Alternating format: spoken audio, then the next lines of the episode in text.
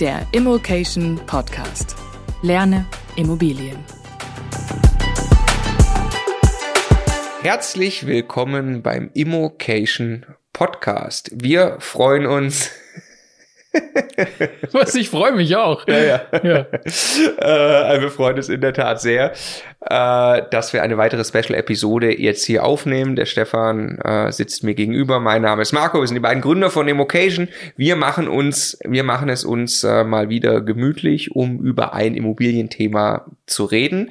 Und wir hatten uns ja jetzt ein paar Mal ausführlich Zeit genommen. Äh, wir haben es Stefan und Markus Immobilienmanifest genannt, quasi einfach mal alles äh, zu besprechen, was wir so die letzten Jahre gelernt haben. Äh, heute ist quasi ein Special von den Specials. Wir werden nämlich jetzt über das Thema Corona reden sinnigerweise und zwar ähm, jetzt logischerweise nicht über ähm, die gesundheitlichen und gesellschaftlichen Herausforderungen in Gänze, ähm, sondern ganz speziell über die damit einhergehende Wirtschaftskrise. Die Aktien sind äh, dramatisch nach unten gegangen. Ähm, es gibt äh, ja, äh, Kurzarbeit äh, überall im Land und äh, viele andere Auswirkungen davon, die sich möglicherweise ja auch irgendwie auf Immobilieninvestoren niederschlagen, die sich möglicherweise grundsätzlich im Immobilienmarkt oder sehr, sehr sicher in irgendeiner Art und Weise im Immobilienmarkt niederschlagen werden. Und ich möchte jetzt mit dir, Stefan, heute einfach äh, mal auseinandernehmen, was ist eigentlich jetzt wirklich passiert, also was hat sich auch so an, an, an Faktenlage geändert für äh, die Immobilienwirtschaft, ganz speziell für Immobilieninvestoren. Dann wollen wir darüber sprechen, was beobachten wir gerade mit der großen Community, die wir haben, mit den vielen aktiven Immobilieninvestoren aus dem Coaching-Programm, mit dem Immocation Coaching Team. Wir versuchen seit Wochen unser Ohr wirklich auf die Schiene zu legen, was das bedeutet. Ähm, für die verschiedenen Rollen auch in der Immobilienbranche, natürlich ganz speziell für die Investoren, aber auch ähm, äh, äh wirklich möchte ich mit dir mal auseinandersortieren, wenn man diese ganzen Artikel, die gerade wohin entwickelt sich der Markt und, und die ganze Immobilienwirtschaft, ähm, das ist mir immer viel zu allgemein gesprochen, wenn man vom Immobilienmarkt spricht. Da drin gibt es so viele unterschiedliche Player und die Auswirkungen durch Corona sind sehr, sehr unterschiedlich für die einzelnen Player. Das möchte ich mit dir auseinandersortieren und dann möchte ich mit dir auch noch versuchen, die große Glaskugel auszupacken, ähm, was, glaube ich, viele Leute gerade tun. Äh, da werden wir uns glaube ich, relativ zurückhalten. Wir sehen uns nicht als die Krisen- und Crash-Propheten und glauben auch so ein bisschen, dass das vermessen wäre, dass irgendjemand das sicher vorhersehen kann, aber trotzdem haben wir natürlich ein Gefühl an, was wir glauben und haben mittlerweile uns einfach mit vielen äh, Leuten dazu unterhalten. Passt das soweit für dich? Selbstverständlich. Habe ich mich jemals gegen eine von deinen Strukturen gewehrt? Das freut mich sehr. Ich lehne mich zurück. Genau, dann lass uns anfangen. Also fangen wir an, welche gesetzlichen Änderungen ergeben sich ganz aktuell jetzt durch, durch Corona, ähm, ganz speziell jetzt auf Immobilieninvestoren erstmal bezogen. Das allererste ähm, ist der erweiterte Kündigungsschutz für Mieter. So, was steht im Gesetz? Der Text, ich lese vor. Zahlungsrückstände aus dem 1. April bis 30. Juni 2020 berechtigen nur, und zwar für die Dauer von 24 Monaten, nicht zur Kündigung. Erst wenn der Mieter oder Pächter die Zahlungsrückstände auch nach dem 30. Juni 2022 noch nicht beglichen hat, kann ihm wieder gekündigt werden. Was bedeutet das? Erstmal genau das, was da steht und nicht, nicht mehr und nicht weniger. Also das heißt, es gibt jetzt eine Periode von drei Monaten, April, Mai, Juni. Und wenn der Mieter in dieser Zeit nicht zahlt und dadurch zwei Monatsmieten in Rückstand gerät, wie das ja äh, sonst die gesetzliche Regel ist, dann reicht das eben nicht als Grund aus, den Mieter zu kündigen, wenn dieser Rückstand durch Corona begründet ist. Und das muss der Mieter ja irgendwie glaubhaft machen, was, so wie du das so schön gesagt hast, schwächer als beweisen, aber doch noch immer ganz schön stark ist, glaubhaft machen. Also ich kann das nicht einfach behaupten, ich muss das unterlegen, untermauern irgendwie. Und das heißt im Prinzip jetzt, also jetzt mal weniger abstrakt, wenn ich Vermieter bin, dann kann das jetzt sein, dass ich zwei oder drei Monatsmieten Rückstand von meinem, äh, von meinem, wenn ich Vermieter bin, dass ich zwei oder drei Monatsmieten Rückstand von meinem Mieter einfach akzeptieren muss und die schleppe ich bis zu zwei Jahre mit mir rum. Entweder hat er das bis dahin bezahlt oder ich kann ihm dann kündigen. So, was heißt das? Das ist erstmal nicht verloren, das Geld, sondern das ist eigentlich nur aufgeschoben. in der Theorie. Irgendwann kriege ich das. Also ist das nur ein Liquiditätsnachteil, was eigentlich niemandem, der vernünftig wirtschaftet und Rücklagen und so weiter gebildet hat beim Immobilieninvestment, ein großes Problem sein sollte, wenn es wirklich nur um zwei oder drei Mieten und das sicherlich auch nicht bei jeder Immobilie, die man hat, geht. Ähm, ein einziges Problem ist dann natürlich, wenn das ein ähm, zum Beispiel ein, ein Mieter ist, der sowieso schon finanzielle Schwierigkeiten hat, der immer so an der Grenze ist, einem nackten Mann kann man nicht in die Tasche greifen. Also das ist schön, dass man auf dem Papier diese Forderung dann immer noch hat, aber möglicherweise türmen sich dann einfach in Summe irgendwann vier oder fünf Monatsmieten auf, bis man dann irgendwann sich trennen kann. Ähm, also jetzt, ich will nicht sagen, dass das irgendwie was ist, was man erschreiben sollte, aber das ist jetzt für mich der, der Worst Case, der da quasi rauskommt für einen Vermieter. Also in dem Fall jetzt, wenn das äh, ein Mieter ist, wo es eh ein Thema gibt schon. Der lässt jetzt erstmal drei äh, Monate auflaufen, April, Mai, Juni und dann darf man aber das eigentlich gar nicht werten und dann kommen nochmal Juli, also Juli und August dazu und dann sind das fünf Monate, bis man dann kündigen kann und fünf Monate Zahlungsrückstand ist halt dann schon irgendwann heftig. So. Ja. Genau.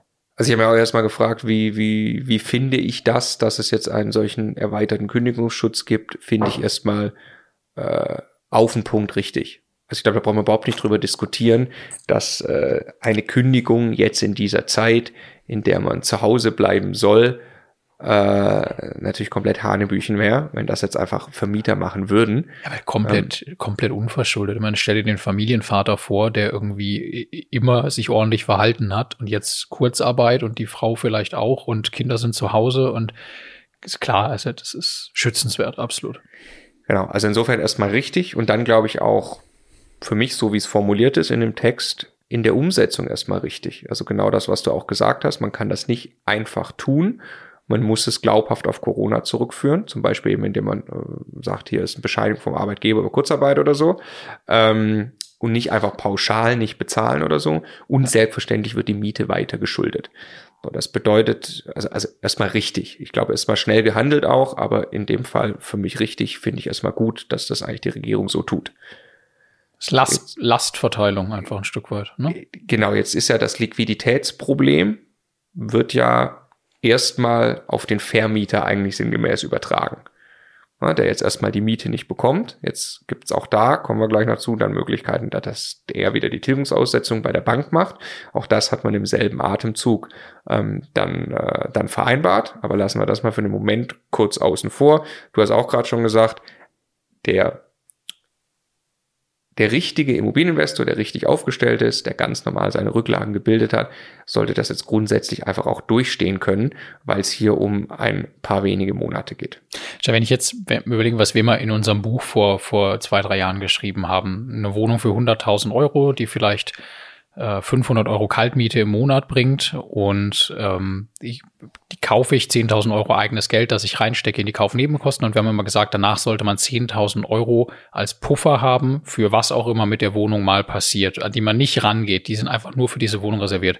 Das sind 10.000 Euro. Das sind 20 Monatsmieten. Also das sind fast zwei Jahre Miete.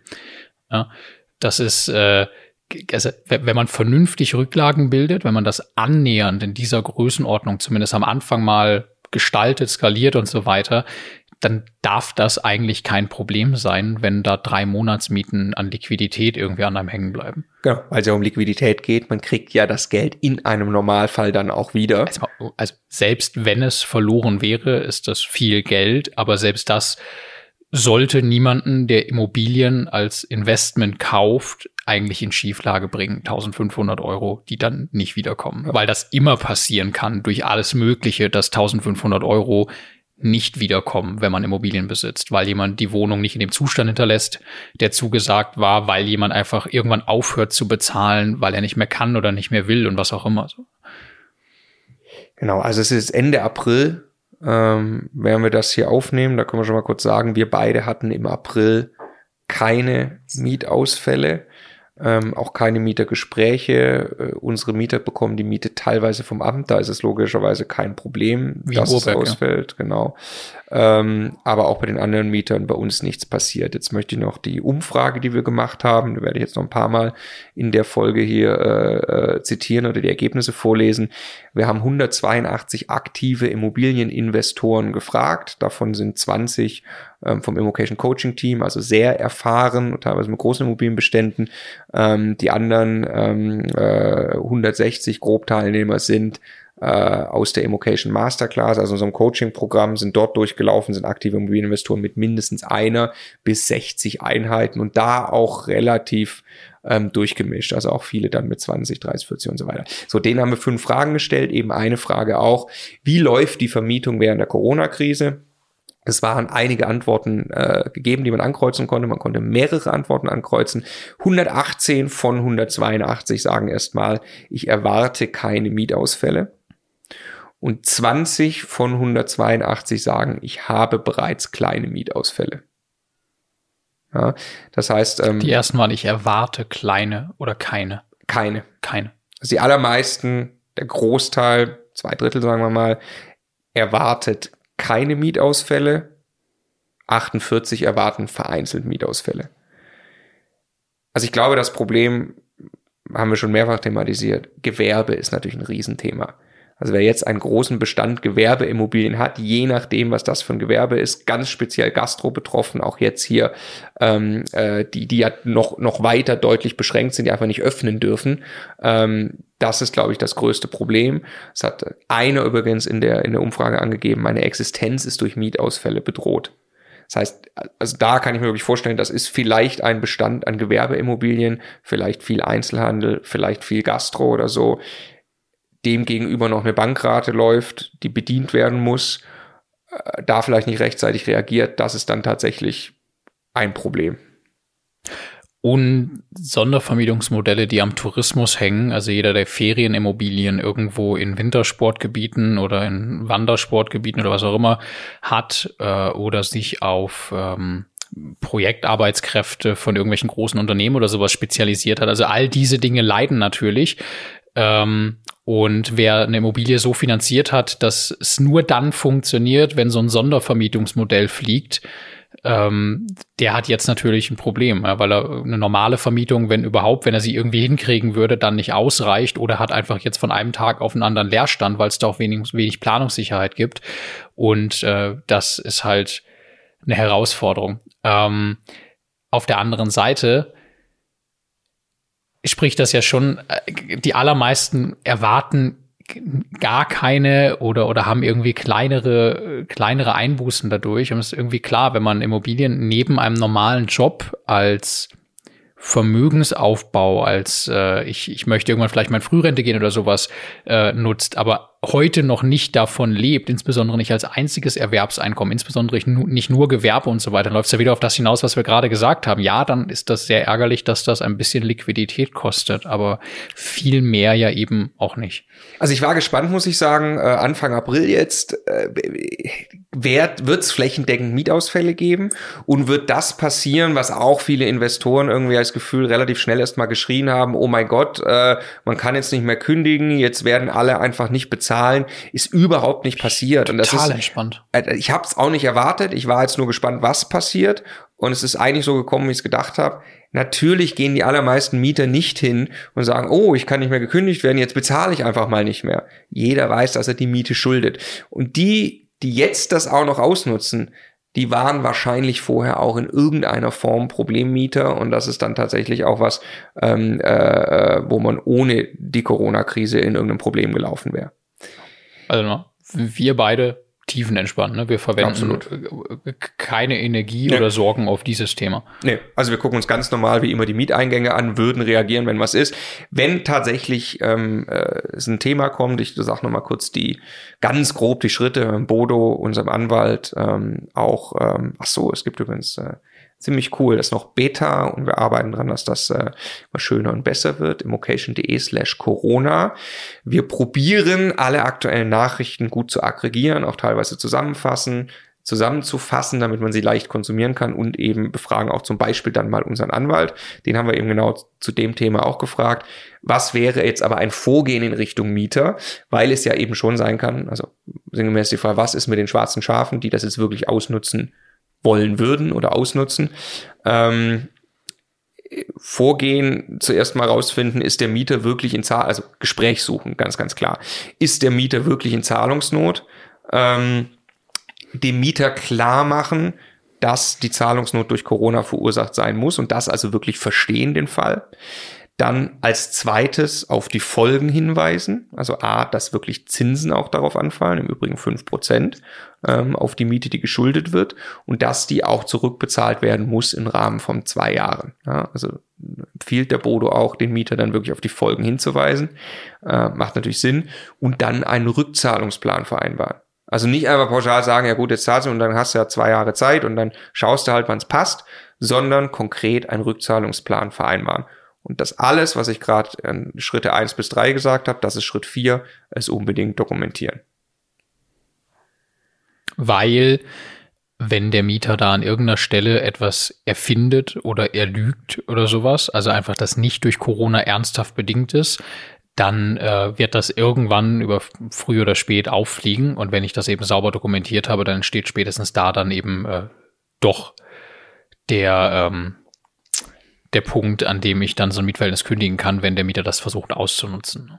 Ja, also wir beide sind tiefenentspannt. Ich glaube, ich darf auch sagen, für uns beide ähm, in dem Punkt extrem kooperativ mit dem Mieter vorgehen ähm, und, und äh, wirklich unterstützen, wo man kann. Und zwei Monatsmieten dürften keinen, der seriös wirtschaftet, umhauen. Schwarze Schafe, aber wie immer, auch unabhängig von Corona, ganz, ganz sauber arbeiten, damit da, äh, damit da wirklich nichts passiert. Damit äh, weiter zum nächsten Punkt, der einfach passiert ist, über den wir äh, kurz, äh, über den ich kurz sprechen will mit dir. Vermieter dürfen Darlehen jetzt stunden. Und zwar, ich lese vor, Darlehensverträge, die vor dem 15. März dieses Jahres abgeschlossen wurden und die innerhalb der nächsten drei Monate fällig sind, können bis Ende Juni gestundet werden. Stundung betrifft sowohl die Rückzahlung des Darlehens als auch Zins- und Tilgungsleistungen. Regelung gilt nur für Verbraucherdarlehenverträge. Voraussetzung, Verbraucher hat aufgrund der Corona-Pandemie Einnahmeausfälle. Ja gut, jetzt schafft man die nächste Ebene. Jetzt hat man es gerade von der Ebene der normalen Arbeitnehmer und Mieter auf die Vermieter verlagert. Und jetzt muss man natürlich sicherstellen, dass die Vermieter da nicht der Reihe nach umkippen. Also gibt man wiederum denjenigen, die da ein Problem haben, ein Ventil, das an die Ebene Bank weiterzugeben. Und irgendwann muss man halt, wenn die Ebene Bank wackelt, muss man halt mal wieder Banken retten, quasi. Ja. Und äh, also ist erstmal prinzipiell klar, ich kann jetzt dann also schauen meiner Bank gegenüber, dass ich äh, Darlehensraten stunden lasse. Äh, das ist dann auch rechtens, das wird dann wahrscheinlich auch geschehen und ich habe dann auch tatsächlich keinen Liquiditätsnachteil. Meine persönliche Meinung und auch das, was wir tun, wir gehen auf gar keine Bank dafür zu, weil Lass uns mal wieder kurz das Beispiel nehmen der, der einen kleinen Wohnung. Jetzt habe ich da 500 Euro Kaltmiete. Jetzt lass uns mal sagen, ich habe das finanziert mit einer 4% Annuität irgendwie. Also habe ich eine Rate von etwas mehr als irgendwie was 330 Euro oder sowas im Monat, die ich an die Bank bezahlen muss. Was will ich denn der Bank jetzt sagen? Also lieber Herr Banker, ich habe ihn ja damals plausibel dargestellt, dass ich wirtschaftlich äh, super bin, Bonität top und so weiter und so fort. Aber diese 300 Euro im Monat, das trifft mich jetzt wirklich im Mark. Ich muss Sie darum bitten, dass Sie meine Raten pausieren. So, das ist ja also so die Story musst du eigentlich erzählen oder was erzählst du denn jetzt? Oder ich wollte Ihnen jetzt gerne Arbeit machen, äh, weil es ja nett, wenn ich die 1000 Euro mehr habe und für Sie ist das ja auch nur ein bisschen Formulare und irgendwie intern und so. Und also das, das, das macht was. Man sendet damit ein Signal, nämlich entweder das Signal, mir ist das egal, dass du jetzt damit Arbeit hast und ich möchte einfach alles nutzen, was ich für mich an Vorteil mitnehmen kann.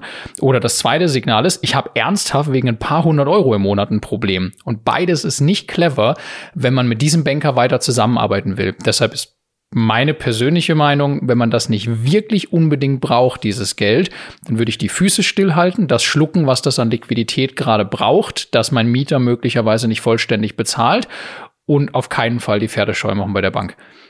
Ich würde eher noch proaktiv wahrscheinlich dem Banker schreiben und erklären, hey, bei mir ist alles tutti, meine Mieten kommen, ich habe auch weiterhin mein Gehalt, also bei mir ist die Welt in Ordnung. Ich wollte nur vorgreifen, weil sie ja mit Sicherheit sich einen Überblick verschaffen müssen, äh, bei welchen Kreditnehmern sie gerade Probleme haben oder nicht ganz herausragend formuliert, wie du das gerade gemacht hast. Ich finde auch das Gespräch sich vorzustellen, das ist einfach ein absolut blödes Gespräch oder andersrum ein sehr positives Gespräch und so kann man dann wirklich den Unterschied machen. Äh, du hast es gerade schon angesprochen, deswegen komme ich nochmal wieder auf die Umfrage hier. Ähm, wir haben eine zweite Frage an die 182 aktiven Immobilieninvestoren gestellt. Wie läuft es mit der Bank? Hm. Äh, erstmal haben 68 keinen Kontakt zur Bank. Ähm, die sortieren wir aus. Und jetzt möchte ich nur ähm, äh, zwei weitere Antwortmöglichkeiten äh, äh erstmal äh, vorbringen. Die anderen kommen wahrscheinlich irgendwie später noch. Äh, zum einen hat eine Person gesagt, meine Bank hat bereits zusätzliche Sicherheiten gefordert. Also kurz erklärt, zusätzliche Sicherheiten gefordert. Also es ist ein bisschen das Damoklesschwert, dass eine Nachbesicherungswelle von den Banken losgetreten wird. Wie könnte das passieren?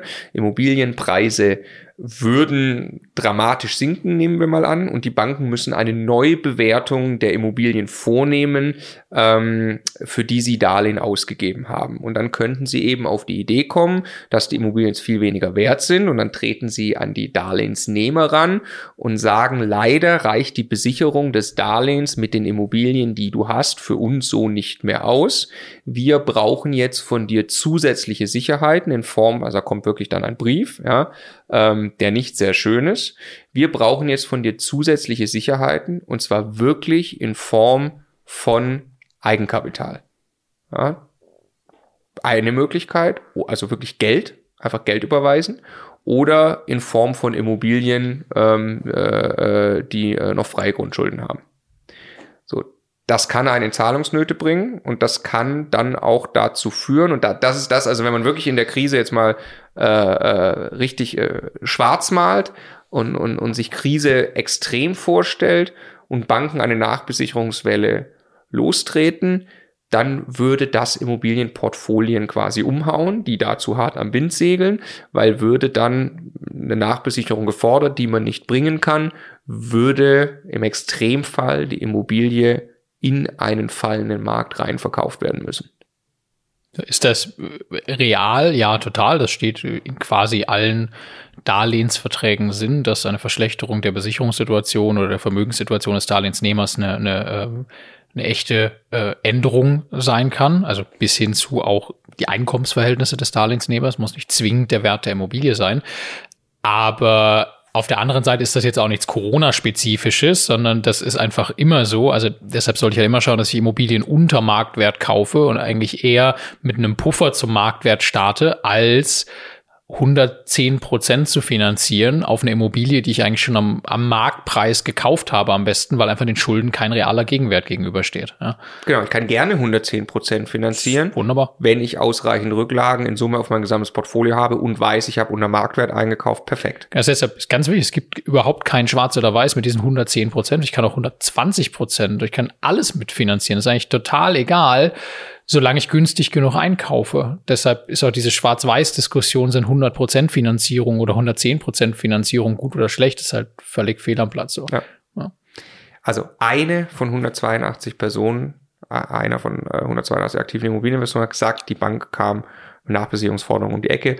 Kommen wir auch gleich nochmal dazu. Wir wissen vom Andreas, unserem Finanzierungsprofi, der da an ganz, ganz vielen Banken da ist, diese Welle gibt es nicht. Ähm, dann aber. Das Letzte, worauf die Banken gerade Bock haben und wofür sie Zeit haben, meinte er. Ja, und, und äh, in der Tat ist ja auch nicht so, dass Immobilienwerte sich gerade äh, halbiert hätten. Ja. Ähm, wofür es auch, glaube ich, fundamental keinen Grund gibt. Ähm, da werden wir gleich auch noch drüber sprechen. Ich kam gerade über den zweiten mögliche Antwortmöglichkeit, die äh, 56 Leute angekreuzt haben. Meine Bank hat mich kontaktiert, um zu verstehen, ob ich die Raten bedienen kann. Und das ist das, was du gerade gesagt hast. Drehe ich das doch um, statt über Tilgungsaussetzung zu reden. Die Banken müssen gerade ganz einfach verstehen, wie ist deine wirtschaftliche Situation. Bist du von Kurzarbeit betroffen? Sind deine Mieter von Kurzarbeit betroffen? Funktioniert dein Geschäftsmodell noch so? Kannst du wahrscheinlich die nächsten Monate die Raten bedienen? Das ist einfach clever, wenn der Banker das jetzt verstehen will, dass ich ihm das proaktiv mitteile. Und das ist jetzt 56 und du hast eigentlich, wir haben 180 Leute gefragt, äh, ungefähr 60 haben im Moment keinen Kontakt zur Bank, weil sie einfach gerade keine Finanzierung irgendwie zu klären haben, bleiben ungefähr 120. Also fast die Hälfte der Leute wird kontaktiert von der Bank bezüglich dieser Corona-Auswirkung. Also es A, jetzt erstmal für jeden, der kontaktiert wurde, das ist nichts Besonderes, das ist kein besonderes Misstrauen der Bank, sondern es passiert gerade in der Breite. Ja. Aber jetzt wieder, wenn man sich in den Banker hineinversetzt, der muss jetzt irgendwelche Formulare verteilen und so weiter und so fort. jetzt wahrscheinlich rennt der halt wie immer irgendwie der Hälfte der Leute richtig hinterher, um überhaupt eine Antwort zu kriegen. Und dann gibt's noch wieder ein Drittel, die schicken irgendwelches Chaos zurück an Antworten und Unterlagen.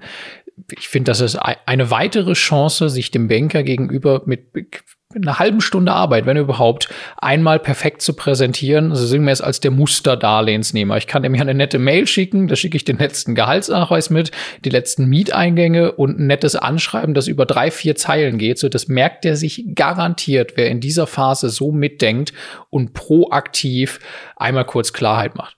Ja. Hammer.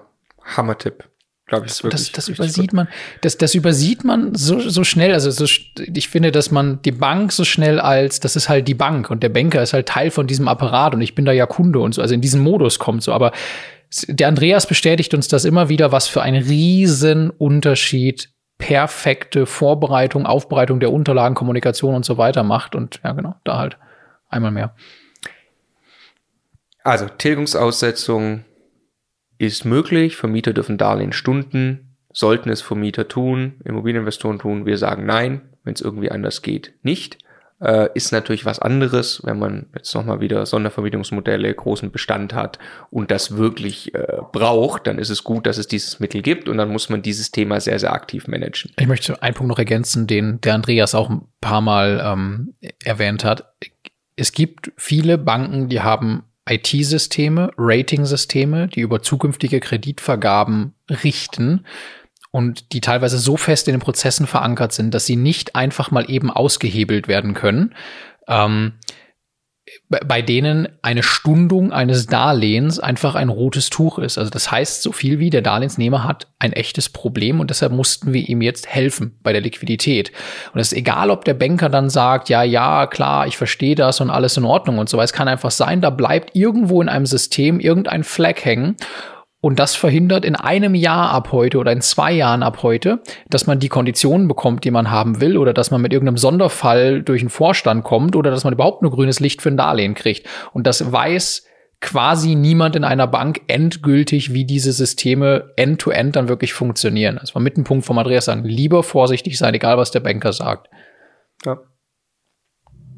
Ja, und damit haben wir auch, äh, wie ich finde, ich sage gerade ganz oft das Wort Hausaufgaben, weil ich, also wir kommen dazu, was sich gerade für Chancen ergeben. Wir kaufen gerade so viele, wir haben in den letzten Wochen so viele Immobilien gekauft wie nie davor. Ähm, glauben wirklich, äh, es ergeben sich auch in den nächsten Monaten Chancen. Aber all das kann man nur nutzen, wenn man seine Hausaufgaben macht. Und für mich die zwei vorrangigen Hausaufgaben ist sauber den Mieterbestand jetzt managen, einmal genauer hingucken und dann sauber das Thema mit der Bank machen. Ja, also in dem Fall, wenn man kein Problem hat, eben wirklich sowas Proaktives machen. Ähm, da habe ich noch zwei äh, Punkte, aber um die Situation ähm, grundsätzlich für Immobilieninvestoren von der gesetzlichen und Faktenlage her zu beschreiben. Ähm, also neben Vermieter dürfen Darlehensstunden und erweiterter Kündigungsschutz Vermieter gibt es noch den Punkt, Notare dürfen arbeiten, um hier auch mal die Grundlage zu legen. Der Gang zu den Notaren ist ein triftiger Grund im Sinne der Allgemeinverfügung zur Ausgangsbeschränkung und damit weiter möglich.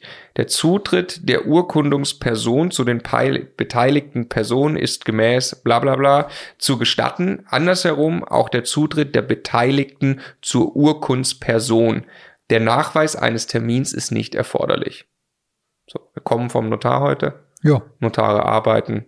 Gibt keinen Kaffee mehr. Gibt kein, beim Notar? es gab keinen Kaffee mehr. Stimmt. Tatsächlich. Also sie, sie, es steht ein Riesenschild, wenn man reingeht, ja, mit stimmt. Hygieneregeln, wann man das betreten darf, wann nicht. Es gibt ein Absperrband vor dem Empfangstresen. Es gibt keinen Kaffeeservice, weil dann Geschirr hin und her gereicht wird. Also schon, man hat es gemerkt, sie haben sich da Gedanken drüber gemacht. Ja. Aber am Ende, der Notartermin an sich lief genau. genauso. Nur dass, es, nur, dass es sehr typisch mittlerweile ist, Notartermine nicht mehr gro in größeren Gruppen gemeinsam zu machen. Ne? Also jetzt auch so für Co-Investments, sondern eher dann mit Nachgenehmigungen und solchen Sachen zu arbeiten gerade. Also das durch die Gegend zu schicken halt.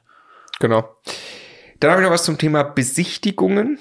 Vom Bayerischen Staatsministerium lese ich vor. Also ich glaube, Bayern ist mit am strengsten. Deshalb kann man das, glaube ich, ganz guten Gewissens mal vorlesen hier. Also schlimmer wird's nicht. Ich glaube, da geht's eher von der Tendenz her um Vermietung, aber folgendes zu Besichtigungen.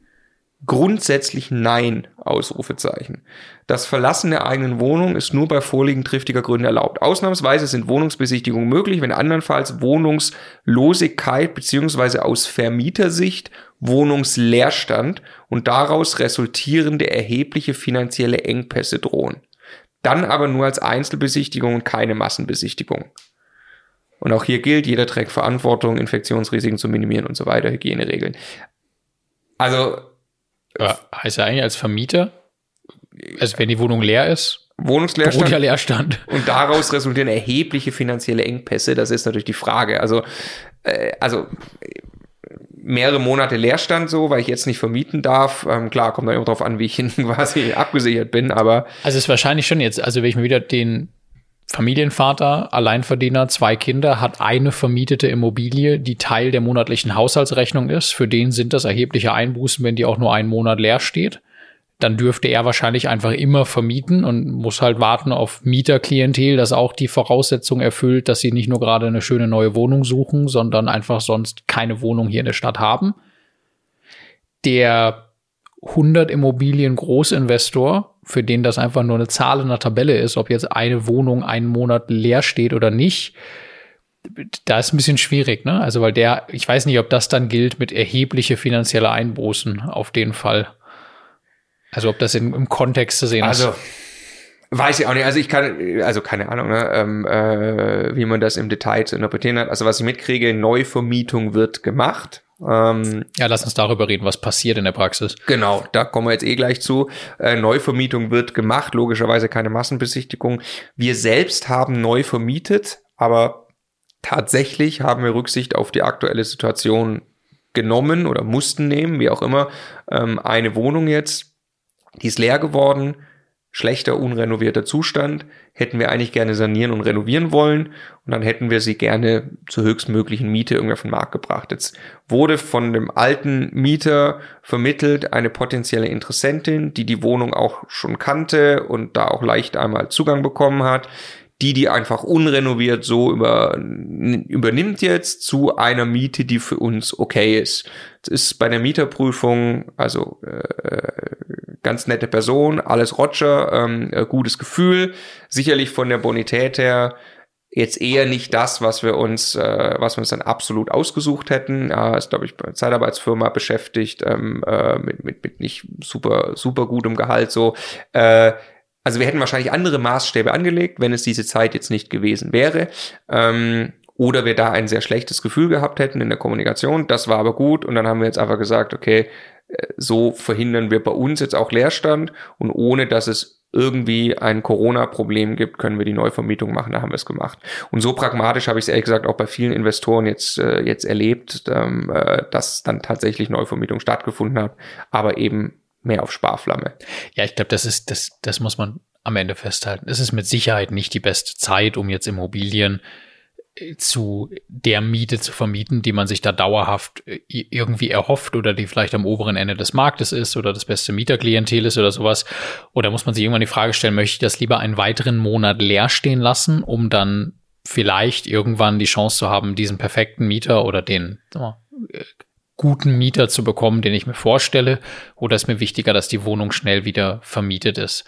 Und das hat eine Menge, glaube ich, damit, also mit jeder einzelnen Fallkonstellation zu tun, was dann am allermeisten Sinn macht.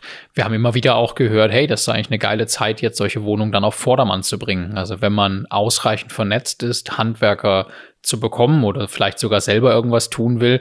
Wenn man jetzt eh sich gerade schwer tut zu vermieten, dann kann man ja die Wohnungen in Schuss bringen, die Objekte in Schuss bringen, um sie dann, wenn diese Zeit vorbei ist, wo mit Sicherheit viele Menschen dann auch Wohnraum suchen, weil sie jetzt gerade eben das nicht so können, wie sie das sonst tun würden, ähm, dann sich freuen, eine schöne neu renovierte Wohnung zu mieten. So ist es. Wir machen weiter jetzt. Das waren so ein bisschen die Fakten. Jetzt würde ich eben mit dir mal äh, abgleichen ein paar Vorschläge gemacht, welche Veränderungen sind jetzt schon am Markt zu spüren. Wir haben natürlich über ein paar davon schon gesprochen. Ich würde mal abhaken, laufende Vermietung und Neuvermietung hatten wir gerade. Ähm, laufende Vermietung, Gewerbe äh, habe ich hier noch, haben wir auch gestriffen, massiv betroffen. Also wirklich problematisch betroffen. Ist klar, fallen Mieten reihenweise aus. Was äh, wir selbst haben, Gewerbe, aber ganz wenig und keins, wo wir ein Problem haben. Ja. Bisher. Ähm, was kann man tun in dem Fall, wenn man da größere Probleme hat? Naja, Darlehen Stunden lassen. Ja. Hatten wir schon, aber auch da einmal sauber überlegen. Und Gewerbetreibende sind Kaufleute und ich glaube, dass das äh, unter Kaufleuten, also wenn man sich als Vermieter auch so versteht, eigentlich immer eines gilt, dass das Beste ist, sich an den Tisch zu setzen und wirklich miteinander zu reden und eine Lösung zu finden, die für beide Seiten funktioniert. Und es gibt ja sehr, sehr viel Gestaltungsspielraum in Gewerbemietverträgen und auch was man dann mit so einer Situation macht, von man hängt das dann hinten dran oder man erhöht dann irgendwo hinten raus mal die Miete oder was. Gibt ja tausend Möglichkeiten. So, jetzt mein Vater, äh, meine ganze Familie besteht aus äh, Unternehmern, die selber gerade wirklich ums Überleben kämpfen müssen und auch bei ihren Vermietern angefragt haben, da wo das keine eigenen Immobilien sind, ähm, wegen, wegen Mietreduktionen und sowas. Und also das ist halt, ich, ich glaube wirklich. Ich glaube, Wie haben die reagiert, die Vermieter? Ähm, es hängt jeweils vom Vermieter ab. Also teilweise sind das dann Menschen, die plausibel darstellen konnten, dass sie noch mehr am Sack sind. ja. Teilweise, das eine ist ein großes Sporthaus, wo meine Eltern sind Schuhhändler, Schuheinzelhändler mit, mit äh, vielen Filialen da, wo sie äh, einen Teil des Sportladens quasi haben und da Schuhe verkaufen. Und jetzt ein Sportladen ist halt richtig, richtig, richtig schlecht gerade mit, weil kein Mensch Wintersport gemacht hat, jetzt keiner Sommersport macht. Aber was ich sagen will, ist, einfach nur draufhauen ist genau wie bei also nur weil man beim Gewerbe vielleicht mehr draufhauen kann, weil es kein schutzwürdiger Verbraucher ist, ist das auch nicht richtig, sondern da stehen auch Menschen hinter und Arbeitsplätze und Familien und so weiter. Und deshalb glaube ich, ist das Richtige, immer sich miteinander hinzusetzen, Gier und alle solche Dinge mal ein, einen Platz nach hinten zu verweisen und zu schauen, wie man eine vernünftige Lösung findet, die für beide Seiten tragbar ist. Weil ich habe ja in aller Regel auch nichts davon, wenn ich diesen Gewerbemieter dann äh, erst in, in, die Insolvenz begleite und dann aus dem Laden trage und dann habe ich einen leeren Gewerbeladen da, den ich sowieso nicht neu vermietet kriege gerade. Also habe ich auch nichts von.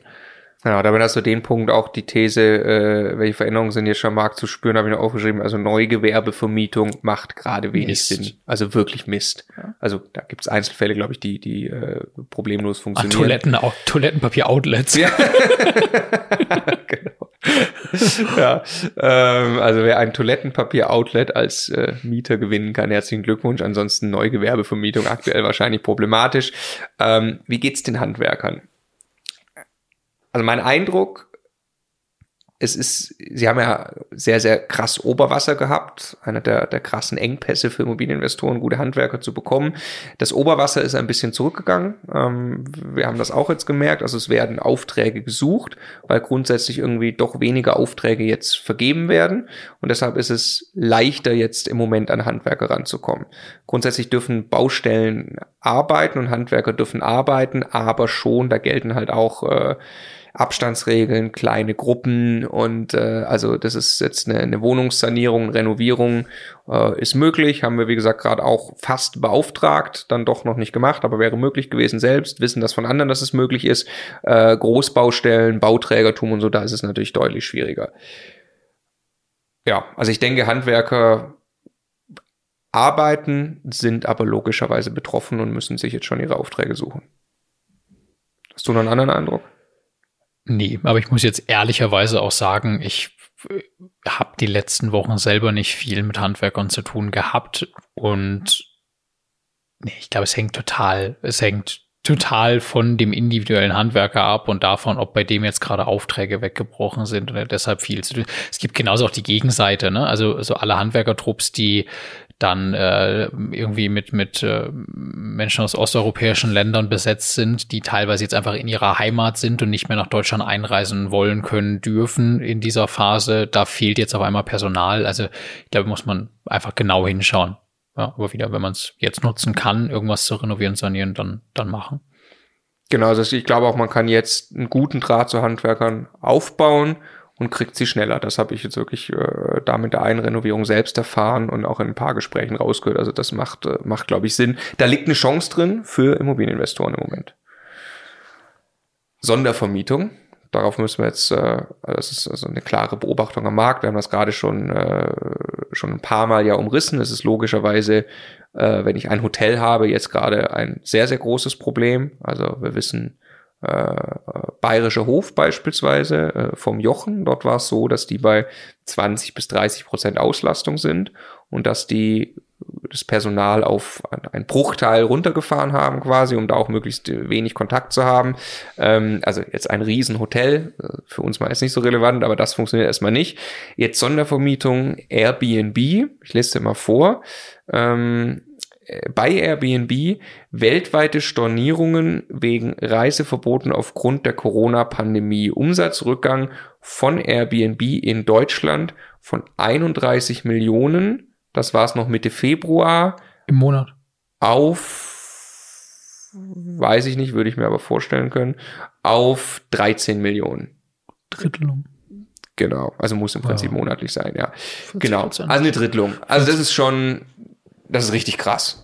Er hängt jetzt total vom Sondervermietungsmodell ab, aber klar, alles, was auf Kurzzeitmiete, Tourismus, einen florierenden Arbeitsmarkt, Projektgeschäft und so weiter gerichtet ist, klar, das ist, da hängt man einmal mit vom Fliegenfänger, aber das ist, das ist ja ein, ein immanentes Risiko eines, eines solchen Sondervermietungsmodells. Ich meine, ich, äh, am Ende stelle ich ja einen Beherbergungsbetrieb auf. Ich gehe irgendwie in Richtung Hotelgeschäft, auch wenn das über Airbnb und, und auch geschickte Gestaltung von, äh, Gestaltung von Mietverträgen und so weiter dann, dann äh, irgendwie was anderes ist, aber am Ende ist es das auch nicht. Also da kommen Leute, die brauchen kurzfristig Wohnraum und da gehört dazu, dass man ein Auslastungsrisiko hat. Ja, ja wobei ich also finde, dass also damit konnte man halt nicht rechnen. Ich finde, prä-Corona haben wir über Airbnb gesprochen, dass das ein Renditeaufschlag ist, der mit Risiken verbunden ist wegen Zweckentfremdung. Also dass es einfach möglicherweise verboten wird. Das ist ja an vielen Stellen ist es verboten, das äh, so zu machen.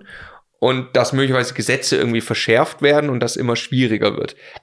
Aber es konnte ja keiner ernsthaft in Betracht ziehen, dass sowas wie ein Virus dazu führt, dass Reisen für Monate zum Erliegen kommen. Nee, aber es ist also jetzt kannst du eine ganze Liste von Dingen aufmachen, die sehr unwahrscheinlich sind, aber dazu führen, dass Tourismus deutlich weniger stattfindet, von jeder Art von, von Krieg und Umweltkatastrophen und was auch immer mal zu sprechen.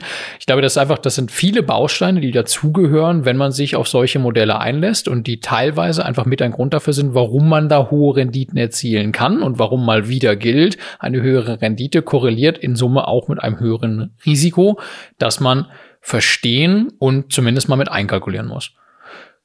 Aber es sind ja nicht alle Sondervermietungsmodelle betroffen. Wenn ich jetzt an den Martin denke, äh, Martin Vosberger aus dem Coaching-Team, der, ähm, der, der Immobilien für Senioren anbietet, ähm, solche Dinge, also es gibt Vermietungsmodelle, die ganz normal weiter funktionieren. WG-Vermietung ist auch ein Sondervermietungsmodell, wo ich auch erstmal einfach eine ganz normale Mietzahlung erwarten würde.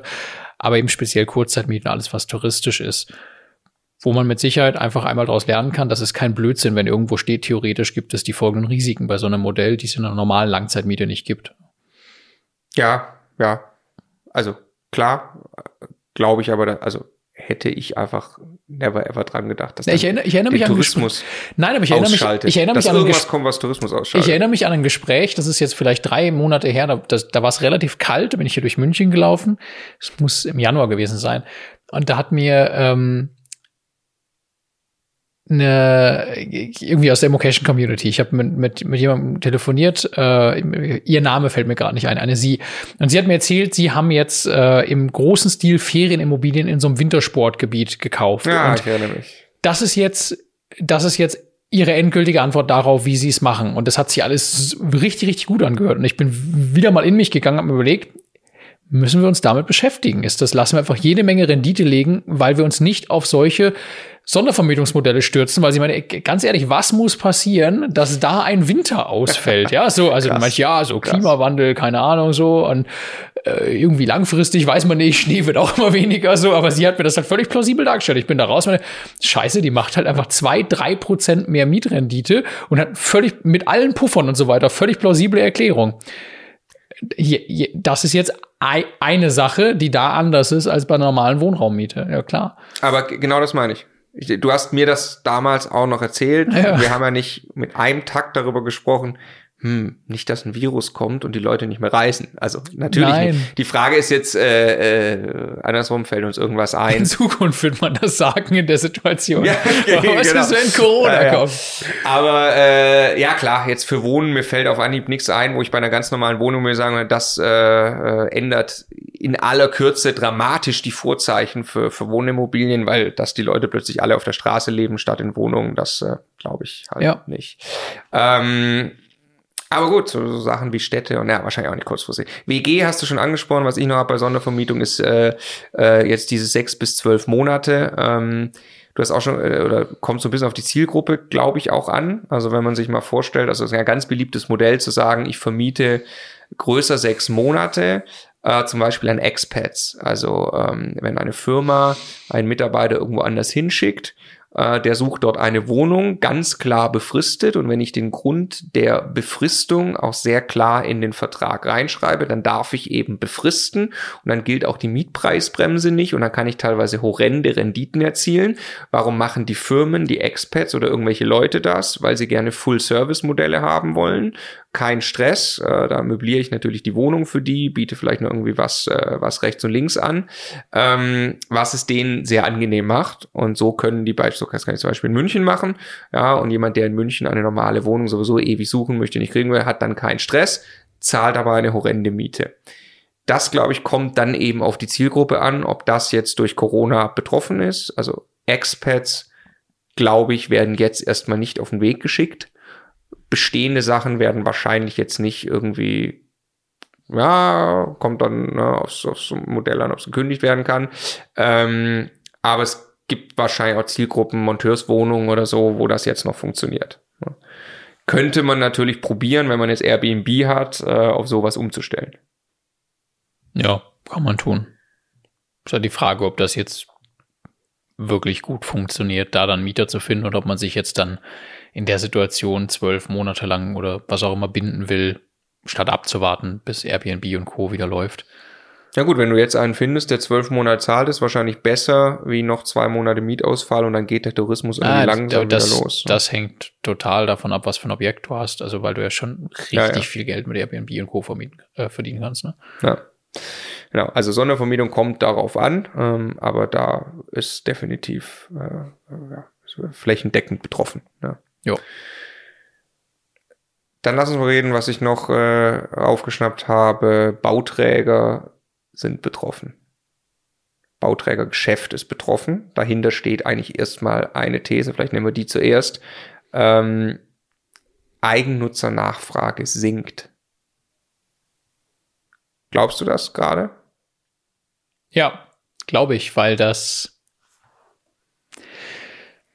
Ah, da kommen viele Dinge zusammen. Ich habe es geprägt durch einen Fall, den ich, den ich äh, sehr genau kenne. Ich habe mich unmittelbar, bevor ich äh, nach Thailand geflogen bin, Anfang des Jahres, habe ich mich mit jemandem unterhalten, den ich aus meinem alten Job kenne. Und der hat, also er ist kurz vor der Entscheidung, vor der ich immer warne, nämlich quasi alles, was er finanziell irgendwie aufbieten kann, ins Rennen schicken, um irgendwie die eigenen vier Wände zu finanzieren. Also halt in Bayern und extrem viel Geld und ah, jetzt ist das nochmal 0,1 Prozent teurer geworden mit dem Zins. Jetzt passt es doch nicht mehr in die Haushaltsrechnung. Also halt so wirklich auf Kante genäht. Und ich glaube, jeder, der, der jetzt mitkriegt, wie schnell das gehen kann, dass an diesem Immobilienmarkt sich Dinge ändern, dass Zinsen ein bisschen höher oder niedriger sind, dass Immobilien ein bisschen mehr oder weniger wert sind, dass, dass Sachen einfach in Summe sich nicht mehr so so planbar anfühlen, der überlegt noch einmal mehr, ob er wirklich was machen will, was so auf Kante genäht ist. Plus,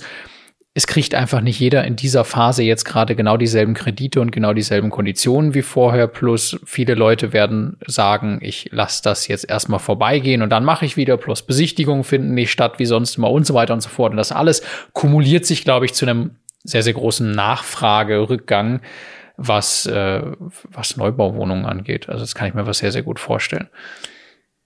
Ja, also äh, zum Beispiel von Markus ja auch schon gehört, dass die Vermarktung jetzt schwieriger wird und schon sehr, sehr schnell auch erste Fragezeichen von Interessenten kamen, ob mhm. jetzt auch über Baufertigstellung, ob das alles noch funktioniert. Ähm, und Bauträger verkaufen ja in aller Regel auch bevor überhaupt gebaut ist, verkaufen also aus dem Prospekt heraus schon irgendwie.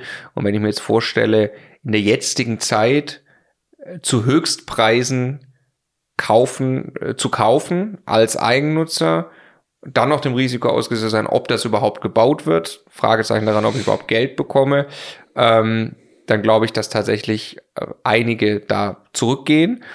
Und das ist dann ja für Bauträger schon ein Thema, die ja wahrscheinlich äh, das Grundstück äh, und die ganzen Kosten, die sie geplant haben, alles geplant haben zu einer Zeit, wo Corona noch kein Thema war und deshalb quasi zu Höchstpreisen und das basierend eben darauf, dass sie jetzt zu absoluten Höchstpreisen, wo der Immobilienmarkt ja war, abverkaufen können. Und das, glaube ich, äh, ist tatsächlich im Moment schwierig. Gegenläufig äh, habe ich was gesehen. Ich glaube, Google Trends, äh, Suchanfragen fürs Thema Wohnung kaufen seit Ausgangssperre auf All-Time-High. Ah, wie, wie, wie viel auf All-Time-High? Ja, nee, ich habe nur die grobe aber nicht Verzehnfachung. Nee, nee, nee, 20 Prozent drüber oder so, aber ähm, äh, gestiegen. Also, ne, wo man jetzt vielleicht sagen, okay, die mit sowas beschäftigen sich Leute jetzt gar nicht. Die beschäftigen sich schon sehr damit. Ich glaube, die Leute sitzen vielleicht ein bisschen mehr zu Hause, haben vielleicht ein bisschen mehr Zeit, gucken sich ein bisschen mehr auch um und schätzen die eigenen vier Wände extrem und äh, gucken jetzt mal, könnten sie das äh, recherchieren einfach mal, könnten sie vielleicht jetzt eine Wohnung kaufen. Ja. ja also Bauträger möchte man aber trotzdem jetzt nicht sein gerade. Ich würde ehrlich gesagt nie Bauträger sein wollen. Weil nach allem, was wir gelernt haben, ist das sehr, sehr viel Arbeit und vergleichsweise viel Risiko ja. für eine überschaubare Marge. Aber ja, jetzt erst recht nicht. Glaubst du anknüpfend daran, dass Fix and Flip jetzt schwieriger ist? Ja, weil das Flip schwieriger ist. Also wenn wir jetzt mal sagen, was du über, über Handwerker meintest, man kriegt möglicherweise besser Handwerker, wobei man als etablierter Flipper, Immobilienhändler, ja, also ist ja Quatsch irgendwie das Wort. Akquisiteur und genau, Flipper. Ja, als äh, Immobiliensanierer und, und Händler wahrscheinlich ein super Handwerkernetzwerk habt und eigentlich immer das vernünftig geplant kriegt. Aber was halt die meine Fix- und Flip-Kalkulation ist ja, ich komme rückwärts von was glaube ich, kann ich mit dieser Immobilie am Markt erzielen und dann rechne ich rückwärts, was darf, was brauche ich an Kosten und so weiter und so fort und dann was darf der Einkauf kosten. Und ähm, wenn dann natürlich die, das wackelt, ob ich das genau heute jetzt wirklich verkauft kriege zu dem Preis, den ich mir da irgendwann mal überlegt habe, als äh, die Sonne schien, dann wackelt dann meine ganze Kalkulation und wenn ich da nicht genug Marge eingeplant habe, dann kann das extremes Geld gehen. Äh, möglicherweise habe ich mit der Bank eine Finanzierung nur für eine gewisse Zeit vereinbart oder mir Geld nur für eine gewisse Zeit besorgt und kriege das jetzt nicht schnell genug verkauft. Ähm, also ja, ich sehe da erstmal erst rein logisch Herausforderungen und das bestätigen uns ja auch die, ähm, die Menschen um uns herum, die, die in diesem Business unterwegs sind, dass das einfach schwieriger geworden ist. Fertige Immobilien, ist ähnlich wie ein Bauträger, eine, eine, richtig schöne fertige Immobilie an den meistbietenden zu verkaufen. Ne?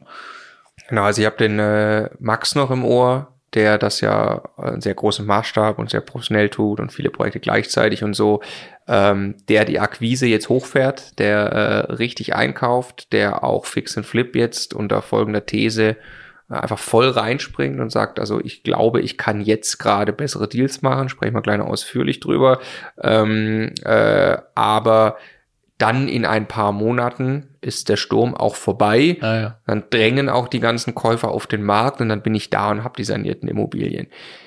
Ich hatte ihn gefragt, ja, aber was, also darauf setzt du was, wenn das schief geht? Kann ja durchaus sein, dass deine Glaskugel in dem Fall äh, eine falsche Marktprognose irgendwie gibt. Sagt er, ja, das hält er natürlich aus, weil der nicht ansatzweise all in ist irgendwie bei diesem Modell, sondern einfach sagt, äh, ich versuche jetzt gute Dinge zu machen, aber natürlich setze ich da nicht äh, all mein Geld irgendwie drauf. Wer sowas machen kann, kann vielleicht wirklich sagen, ich, ich probiere sowas, weil ich genau daran glaube. Ähm, wer aber jetzt äh, den einen, den ersten, den zweiten, den dritten Fix-and-Flip-Deal macht, wo tatsächlich äh, sein äh, ganzes Erspartes reinlegt, in der Hoffnung, er kann das verdoppeln oder was auch immer äh, äh, damit anstellen. Ich weiß nicht, ob ich da jetzt nächste Woche zum Notar gehen würde. Beziehungsweise nein, ich würde es nicht Nein, machen. nein, das kann man niemandem, niemandem seriös empfehlen, der da wirtschaftlich an seine Grenzen geht. Gar nicht. Ja, also auch äh, wirtschaftlich an die Grenze, also auch nur wenn es ein, ein, Aufbauplan ist. Ich drehe so gar nicht von irgendeinem Totalverlust, aber wenn ich jetzt sage, okay, ich, ich habe jetzt äh, mir ein Eigenkapital, ich keine Ahnung, ich hatte mal 10.000 Euro Eigenkapital, habe ich ein bisschen geflippt, jetzt habe ich irgendwie 50.000 Euro Eigenkapital, jetzt steht die nächste Chance an, dann setze ich die 50.000 wieder ein, ähm, und erwarte irgendwie, dass ich dann nachher auf den Gesamtdeal 30, 40 Prozent Marge mache und diese Marge schrumpft, schrumpft dann vielleicht auf 0 oder minus 10, dann wäre es ja auch schon ärgerlich. Ja gut, aber äh, das, ich, das würde ich aber wieder machen. Also wenn es dann, wenn das Schlimmste, was passieren kann, ärgerlich ist und ich habe kein Geld verdient, da würde ich es halt im Zweifelsfall drauf anlegen ja, ja, ja, klar. Also wenn es 0 auf 0 irgendwie äh, rausgeht und ich habe nichts verdient, klar, okay, kein Stress. Aber, aber ärgerlich ist es auch für Max. Also wenn der Max jetzt dann ein paar große Projekte anschiebt und dann am Ende verliert er ein paar hunderttausend Euro, weil die irgendwie der Reihe nach in die Hose gehen in den Markt, das ist auch verdammt ärgerlich. Ja. Und das glaube ich auch okay. Also ein Risiko einzugehen, dass etwas so ausgeht, dass es sehr ärgerlich ist und man den Fortschritt von ein paar Monaten oder vielleicht auch einem Jahr zunichte macht, aber immer noch steht und weitermachen kann. Ich finde, das ist in Ordnung. Also wenn man das sehenden Auges tut, aber halt keine Aktion, wo man darauf wettet, dass das jetzt funktioniert. Und wenn das nicht funktioniert, dann, dann klappt's halt auch nicht. Also das wirtschaftlich, das geht halt nicht, finde ich. Okay, da, da äh, könnten wir uns drauf einigen. Du hast gerade das eine gesagt, also die Arbeit von ein paar Jahren kaputt machen. Na, von, von einem Jahr. Okay, okay. Ja, aber das ist genau für mich so die Fein. Wenn ich mir das vorstelle, ich habe das Geld da jetzt an und äh, das jetzt auf eine Karte zu setzen, ich meine, da, da, ich, aber, aber da würde ich lieber ein paar Monate wahrscheinlich warten zu sagen, ich mache mir jetzt die Arbeit von ein, zwei Jahren kaputt. Ja, als Flipper. Aber ich bin kein Flipper, insofern. Okay. Kann sich jeder aussuchen, was er da denkt. Ähm, also das äh, Ma äh, Bauträger, äh, Makler vielleicht noch, ähm, die ja in diesem Spiel äh, dann auch eine Rolle spielen, ist richtig Essig gerade, ne? Ist also Makler macht, glaube ich, wirklich keine Freude. Nee. Weil also Vermarkt, das ist ja wirklich die Vermarktung, die sicherlich auch von Besichtigung lebt. Ich glaube, es gibt auch hier jetzt wieder Makler, die die Krise wirklich als Chance nutzen, mit vielen virtuellen Besichtigungen da trotzdem noch was machen.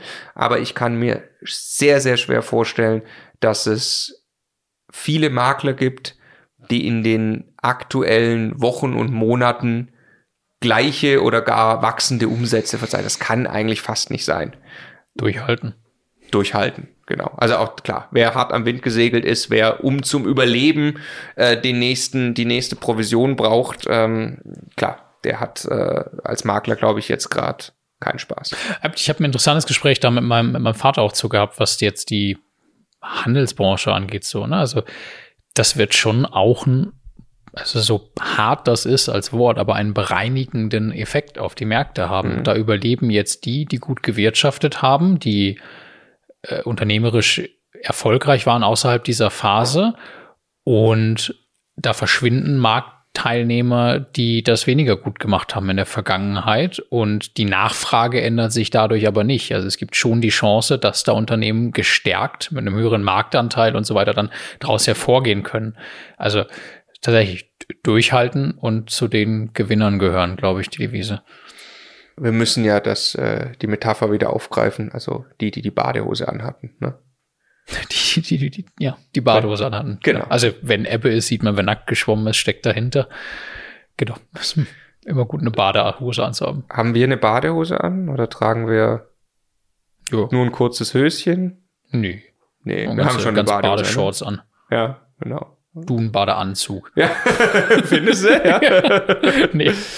Nee, aber also das äh, jetzt ernst gemeint bezogen auf, auf, äh, auf unseren Immobilienbestand, wirtschaftliche Situation, auch, auch hier von Immocation, wir fühlen uns tatsächlich gerade im Badeanzug. Also muss man wirklich sagen. Ja. Wir haben, äh, ja, wir haben auch großes Glück mit dem Geschäftsmodell von Immocation, dass das natürlich funktioniert.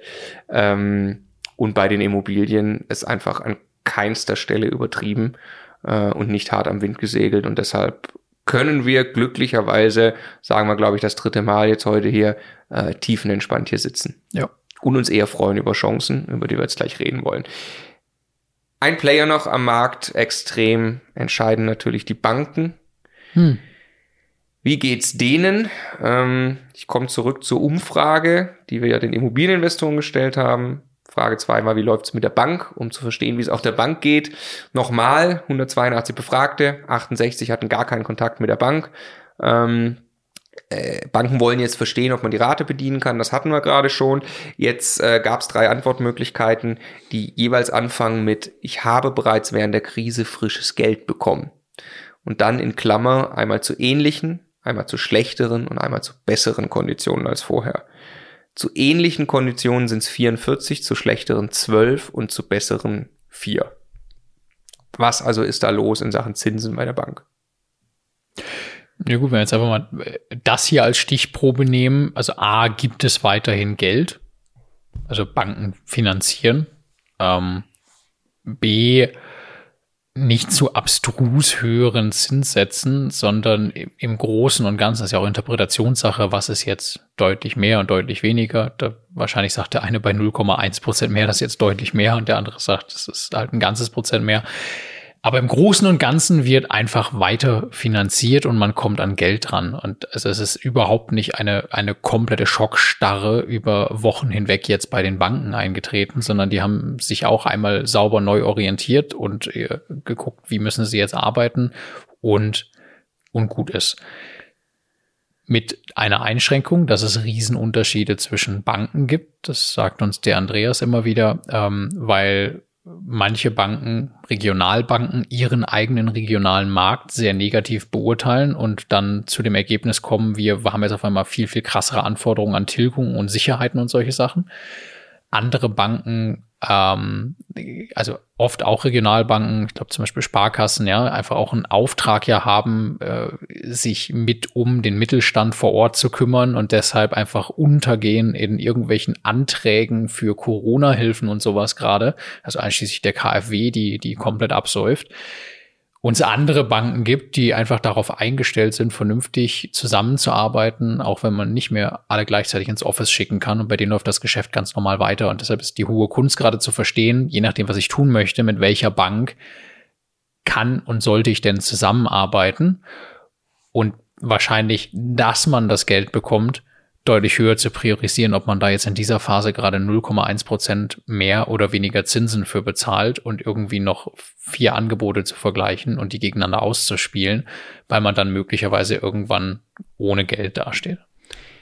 Lass uns mal versuchen, den, das, was der Andreas uns da erzählt. Ich sage noch mal kurz, wo es herkommt. Also wir haben ja, es gibt ja ein, ein Coaching-Team von äh, 20 Coaches bei Mocation, alles aktive Immobilieninvestoren.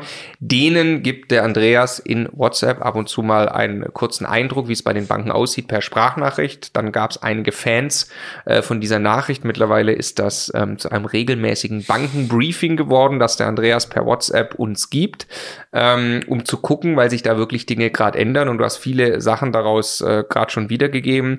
Also es gibt die drei Kategorien, Banken, die einfach weitermachen, teilweise gegebenenfalls mit höheren Auflagen, Banken, die ähm, äh, in Starre sind und nur noch Bestandskunden machen und Banken, die eigentlich erstmal aufhören.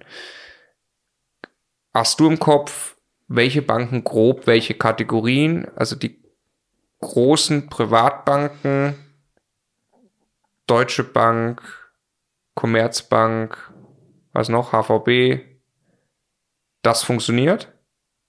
Also ich weiß nicht, ehrlich gesagt nicht, ob man es so vereinfachen kann. Aber was ich jetzt wahrgenommen habe in den Gesprächen mit Andreas ist, dass bei den Regionalbanken die größten Unterschiede herrschen, so würde ich es mal sagen. Also bei Volks- und Raiffeisenbanken und bei, bei Sparkassen und so weiter, dass da die größten Unterschiede herrschen, weil die sehr, sehr nah dran sind an dem regionalen Wirtschaftsgeschehen, an dem regionalen Immobilienmarkt, an allem, was sich da tut und deshalb wahrscheinlich auch differenzierter und agiler sind in der Art und Weise, wie sie sich diesbezüglich positionieren und auf der anderen Seite natürlich auch keine großen deutschlandweit verteilten ähm, Backoffices haben, die dann quasi die Kreditanträge bearbeiten und so weiter, ähm, sondern auch darauf angewiesen sind, dass vor Ort das mit ihrer Manpower und inklusive dann der Mitarbeiter, die irgendwie gerade kleine Kinder zu Hause zu betreuen haben, das halt wirklich funktioniert. Deshalb ist da die Bankenwelt sehr unterschiedlich, so wie ich es wahrnehme aus den Gesprächen mit Andreas, während große Geschäftsbanken sicherlich Träger sind auf der einen Seite, auf der anderen Seite aber auch eher in der Lage sind, solche Dinge dann irgendwie abzufedern. Wenn es auf der einen Seite in Deutschland schwieriger ist, dann halt äh, woanders eher. Ja. also jetzt bei uns ganz konkret, wo wir gerade in äh, zwei sehr intensiven Finanzierungsvorgängen drinstecken, um das mal so zu formulieren, ja, ähm, tun wir uns tatsächlich gerade nicht nur über den Andreas, sondern auch über andere Investoren und ihre Kontakte angefragt, tun wir uns gerade am allerleichtesten über äh, über Andreas jetzt in diesem speziellen Fall dann ähm, den Zugang zu großen Geschäftsbanken zu nutzen und nicht zu Regionalbanken, die einfach also teilweise muss man wirklich Abwehrkonditionen nennen, was die dann da irgendwie äh, genannt haben. Ne? Also ich, wir brauchen sechs Wochen Bearbeitungszeit, 0,5 Prozent mehr Zinsen als die anderen und wir brauchen noch dreieinhalb Prozent Tilgung. So, so. so, das ist aber ein Abwicklungsthema ganz offensichtlich. Also erstmal, es haben sich für die Banken jetzt noch nicht so viele Dinge geändert oder doch durch äh, beispielsweise den Aktiencrash, den es jetzt gab. Und die Frage, inwiefern sich die Einkommenssituation der Darlehensnehmer verändert hat, der bestehenden und massenweise Anträgen für Corona-Hilfen und so weiter. Also ich glaube schon, dass sich der Alltag des Bankers ja, das glaube ich auch ganz massiv. Das meine ich mit Abwicklungsthema ja. mal, mal grundsätzlich. Aber genau, der Punkt ist, glaube ich, äh, äh, sehr wichtig. Also die, die fragen sich jetzt natürlich, wie viel Unsicherheit also wir, wir haben, haben sie in ihrem Geschäft. Wir haben, ja. aber wir haben keine Banken- oder Refinanzierungskrise, in der einfach äh, der, der Kapitalmarkt nicht mehr funktioniert. Genauso wenig, wie wir eine, ähm, ein, ein Preissturz der Immobilienwerte haben, wo es auf einmal riesige Fragezeichen an den Vermögenswerten gibt, die als Sicherheiten zur Verfügung stehen. Nee, das haben wir beides nicht. Genau, also die Zinsen waren niedrig, die sind sauniedrig, man kann sie gar nicht mehr weiter senken, den Leitzins. Das jetzt. Ja, kann man schon ins Negative. Ja, okay, ja. Das jetzt Zinsen ein bisschen höher sind, äh, also Bauzinsen, liegt einfach tatsächlich daran, dass es, glaube ich, in der, äh, in der Abarbeitung und Abwicklung äh, einfach schwierig äh, ist für die Banken, es einen ein oder anderen Risikoaufschlag gibt. Aber ähm, es ist auch nicht zu erwarten, dass jetzt in der Krise irgendeine Zentralbank die Zinsen anhebt. Das heißt, äh, äh, genau, ich glaube auch, dass da von der Seite her ähm, eigentlich nichts droht und weiter prinzipiell äh, man darüber auch Geld bekommen müsste. Das, was ich auch interessant fand, was Andreas sagt, es fängt sich aber langsam an, bei den Banken einzugrooven. Die haben sich an die Situation etwas mehr gewöhnt. Sogar diese ganzen KfW-Anträge Licht am Ende des Tunnels, dass die Abarbeitung da jetzt besser funktioniert. Na, also was noch Anfang April eigentlich ein großes Chaos war, wie soll die ganze Abarbeitung funktionieren, hat sich wohl jetzt geregelt und logischerweise, je größer die Bank, je besser die Strukturen vorher waren, desto schneller jetzt wahrscheinlich dann auch wieder im, im relativen normalen Betrieb. Das, das zieht sich ja durch alle Bereiche durch. Als, als es ein paar Tage lang diese große Ungewissheit gab, ob wir jetzt richtig vor die Wand fahren, was dieses Corona-Thema angeht in Deutschland und Leute massenweise Bargeld abgehoben haben und einen halben Bankrun verursacht haben und Klopapier massenweise aus den Supermärkten getragen haben, bis sich dann Kassierer mit den, mit den, mit den Kunden gestritten. Also, solche Unsicherheit, das ist ja, das ist krass, was das, was das in Summe mit den, mit den Köpfen macht. Aber es tritt ja jetzt eine neue Art der Normalität ein Stück weit langsam ein. Also so komisch das auch ist mit all den Beschränkungen und so, aber der Mensch ist ein Gewohnheitstier und genauso gewöhnt sich jedes Unternehmen und, und äh, jeder in seiner Rolle und auch jede Bank irgendwie an diese neue Situation und findet Wege, damit umzugehen was im Übrigen auch für den ganzen Immobilienmarkt mit allem, was da stattfindet, mit An- und Verkauf und so weiter ja gilt. Ja, irgendwie bahnt sich das dann schon alles seinen Weg. Also die Leute verschieben ja nicht alles, was irgendwie passieren muss, über Monate hinweg. Und genauso wenig die Banken, die nach wie vor irgendwie ja davon leben müssen, Kredite zu vergeben und Geld zu verdienen. Ja. So, jetzt möchte ich mit dir äh, rübergehen aufs Thema Transaktionsmarkt. Kann man Immobilien gerade kaufen, wie ändern sich die Deals, aber als Überleitung vom Thema Bank darüber ähm, noch den einen Punkt hier machen aus der Umfrage, nochmal wieder, wie läuft es mit der Bank, 182 Befragte, 68 hatten keinen Kontakt, 75 sagen, meine Bank ist deutlich langsamer als vorher. Also, man bekommt Geld, wissen wir selbst, wir bekommen gerade Geld, viele Immobilieninvestoren bekommen Geld, großteils auch irgendwie zu ähnlichen Konditionen oder vielleicht ein bisschen schlechter, aber das ist das Abwicklungsthema. äh, es bestätigt sich ganz klar, es dauert deutlich länger. Wer also jetzt auf Einkaufstour geht, muss einplanen und definitiv besser vorbereiten, dass er auch wirklich die Liquidität hat. Gehen wir auf Einkaufstour. wir sind bereits wir sind mitten, mitten im Shoppingcenter. komplett, komplett vollen Einkaufswagen und versuchen immer zwischendurch was bei der Kasse abzugeben zum Bezahlen. nee, ernsthaft, ich meine, wir haben, wir haben in den letzten Monaten, also erstmal in den letzten Monaten so viele Immobilien gekauft wie niemals zuvor. Also wir haben einfach Vollgas gegeben, was das Thema angeht und stecken jetzt gerade auch mittendrin, also quasi drauf und dran, unseren Immobilienbestand irgendwie um 50 bis 100 Prozent zu steigern mit den Dingen, die jetzt gerade einfach nur in der Pipeline sind in dieser Phase. Ja. Und wir merken, dass der, die, die Änderungen am Markt einen Einfluss darauf haben, wie das Gleichgewicht zwischen Verkäufer und Käufer aussieht. Und man war ja lange Zeit eher der Bittsteller als Käufer, das haben wir jetzt schon ein paar Mal gesagt der gehofft hat, den Zuschlag zu bekommen. Auch dieses, dieses Wort ist ja total geläufig mittlerweile und dass man nicht in einem Bieterverfahren dann noch hochgeboten wird und dass man den ersten Besichtigungstermin kriegt. Das ist alles Sprachgebrauch aus einer Zeit, in der es ein vollkommenes äh, Ungleichgewicht gibt und viel, viel mehr Nachfrage als Angebot eigentlich gibt. Und jetzt ändert sich das gar nicht zwingend in der Breite, aber das Tolle am Immobilienmarkt ist ja, der ist ineffizient per Definition im Gegensatz zu einem Aktienmarkt. Das heißt, da trifft im Einzelfall Verkäufer auf Käufer und in jeder Situation aufs Neue entscheidet sich, welche Bedürfnisse aufeinandertreffen und welcher Preis diese Bedürfnisse dann am ehesten widerspiegelt.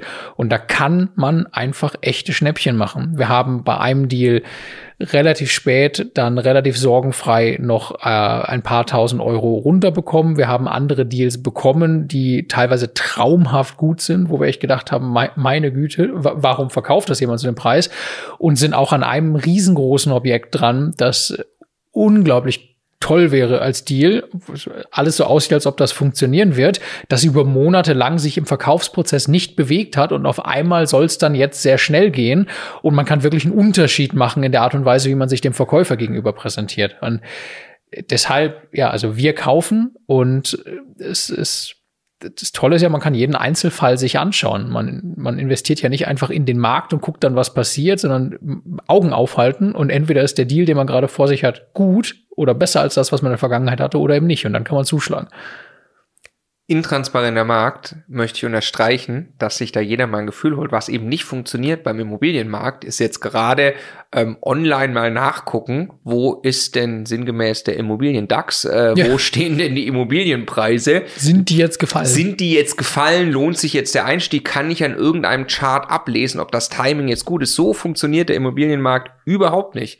Ein intransparenter Markt, wie du es gerade beschrieben hast, bedeutet, ich muss jetzt in dem Gefühl, in dem ich verhandle mit Makler, mit Verkäufer, äh, verhandle ist auch ein falsches Wort, indem ich eine Dealanbahnung habe mit Verkäufer, mit Makler, mit anderen Interessenten, da muss ich überhaupt ein Gefühl entwickeln und jede von diesen Situationen ist individuell. Dann muss ich mein eigenes Gefühl, kann ich mir nur bilden aus den Situationen, die ich wirklich selbst erlebt habe oder mit Leuten, die ich gesprochen habe, denen ich irgendwie vertraue, dass mir das auch richtig erzählen, die in solchen Situationen waren, in solchen Ankaufssituationen.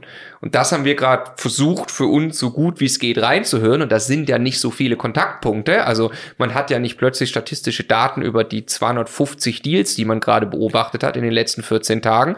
Man kann das an ein paar wenigen Punkten festmachen. Du hast bei uns gerade schon, äh, schon ein paar genannt und ich komme ganz, ganz klar beim gleichen raus. Ich sage ja gerade immer, äh, mein Lieblingswort ist Arsch vom Dienst. Ähm, der war man nämlich davor. Das ist der Bittsteller, den du gerade beschrieben hast. Und der ganz große Deal, den du gerade ansprichst, das ist, äh, ich kann gar nicht sagen, das ist einfach ein Gefühl. Also es ist so, dass wir einfach ein bisschen Zeit brauchen in dem Deal. Ja, der ist relativ groß und wir müssen das Geld dafür aufstellen. Ähm, dafür muss eben auch äh, die Beleihung von anderen Objekten jetzt klappen und wir wollen natürlich kein Risiko eingehen, dass wenn wir da zum Tage das wirklich bezahlen können. Ähm, äh, der ein oder andere, der ähm, äh, auf Instagram mir folgt, der weiß, äh, wir beide leiden ziemlich wegen dieses Deals. Wir wollen ihn unbedingt haben. Wenn dieses, äh, dieser Podcast hier jetzt ähm, äh, in wenigen Tagen ausgestrahlt wird, werden wir das immer noch nicht wissen, ob wir den haben. Ähm, aber irgendwie habe ich auch dieses Vertrauen da rein. Wir haben uns da jetzt einmal durchgesetzt, wohl auch gegen andere, da haben wohl andere mitgeboten. Ähm, jetzt gibt's krasse Forderungen von Seiten des Verkäufers, wie er diese Abwicklung gerne hätte. Also extremst unüblich, wie er die gerne hätte, was uns in ein Liquiditätsproblem bringt. Also mal platt gesprochen, der will im Prinzip die Kohle in vollständiger Höhe vorher sehen auf einem Notar-Ander-Konto, ähm, was unüblich ist und man eigentlich die Notare auch gar nicht gerne machen und so weiter. Also ähm, äh, krass, wenn man das äh, überhaupt so macht. Und wir mussten jetzt einfach irgendwie sagen, ähm, äh, müssen wir gucken, dann vielleicht später. So, oder dann gerne später. Ja, so haben wir es im Prinzip formuliert. Und das scheint jetzt fein zu sein. Also es ist nicht, glaube ich, so, dass da jetzt drei, vier, fünf andere bereitstehen, die einfach den Deal uns wegschnappen und dass durchaus ein Verkäufer jetzt auch gerade froh ist, wenn dann ein Deal zustande kommt. Weil es eben nicht mehr selbstverständlich ist, dass da drei weitere stehen, die auch wirklich sofort zum Notar gehen würden und das Geld bekommen. Und das fühlt sich mal echt gut an. Was hat der Andreas so heute Morgen in der WhatsApp-Gruppe gepostet? Er hat empfohlen oder gestern, man kann auch mal über Bande verhandeln und nur mal so ein bisschen fallen lassen, in welcher Situation man ja gerade auch ist mit den Immobilien. Also der hat was, zehn Prozent irgendwo runtergehandelt in letzter Minute von einem Deal weil am Ende die Verkäuferin Angst hatte, dass er jetzt noch gehen könnte. Ja, also das war, das war richtig krass. Total. Also, Solche Dinge passieren jetzt gerade. Ja? Also ich glaube, äh, es ist mir auch irgendwie äh, äh, ein Anliegen, dass man dabei noch ähm, äh, das Ganze sauber spielt. Unbedingt. Also, ja, jetzt nicht hingehen und sagen, oh, ich drück dich jetzt noch mal kurz, weil es ist ja jetzt hier Corona und du findest eh keinen und so. Auch kauf, also wirklich kaufmännische wenn ich ein Wort Ehre, gegeben, wenn ich ein genau. Wort gegeben habe, habe ich ein Wort gegeben. Ne? Ja. Also das ist nicht jetzt beim Notar aufstehen und nachverhandeln. Das macht man nicht. Genau. Punkt. Auch, auch da äh, jetzt da in dem, in dem Deal, wo wir dran sind, an dem Deal, an dem wir dran sind, wir haben bereits einen Preis genannt. Ja. Auf den haben wir uns committed. Genau. Zu diesem Preis stehen wir auch. Da kommen wir jetzt auch nicht wieder ums Eck irgendwie. Ähm, aber es geht halt noch um, um, um Abwicklungsthemen jetzt und äh, dafür man sollte sicher. Ist das natürlich noch in der Verhandlung, also im Modus, wo man, wo man jetzt einfach pokern kann, ausprobieren. Wirklich, die nächsten Wochen, Monate ausprobieren. Ich glaube und freue mich, also auf den Punkt Akquise bezogen, extrem auf die nächsten Monate, weil man wirklich mal auf Augenhöhe miteinander jetzt aussortieren kann zwischen Käufer und Verkäufer, was dem einen wichtig, dem anderen, dabei verhandeln kann und ich glaube ganz am Ende tatsächlich jetzt einfach unter Marktwert einkaufen kann. Ohne Leute über den Tisch zu ziehen, sondern einfach, weil auf einmal verschiedene Bedürfnisse aufeinander prallen und man vielleicht wirklich mit Zuverlässigkeit und Geschwindigkeit eben ein Bedürfnis auf der anderen Seite befriedigen kann. Und das ist, also ich bin genau davon überzeugt und wir werden in den nächsten Monaten sowas von Vollgas geben, was Akquise angeht. Und ich möchte es nochmal wieder betonen, man kann das nicht im Internet an einem Chart ablesen. Bis der erste Artikel auftaucht, Immobilienpreise 2020 wurden gemessen und dabei ist das und das passiert, dann ist das alles schon viel zu spät. Also kann sein, dass das noch irgendwie weiter runtergeht. Über Prognose sprechen wir gleich noch. Äh, aber wer gute Deals machen will, muss jetzt halt in die Vollen gehen und wirklich an die Deals rangehen.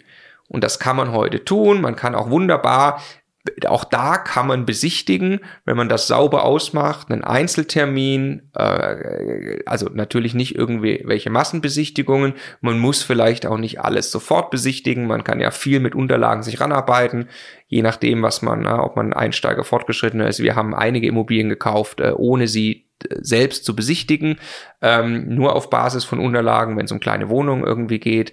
Äh, ja, wer da jetzt in der Lage ist, umzusetzen, der kriegt ein Gefühl dafür, was möglich ist. Aber das passiert wie immer nicht hinterm Rechner.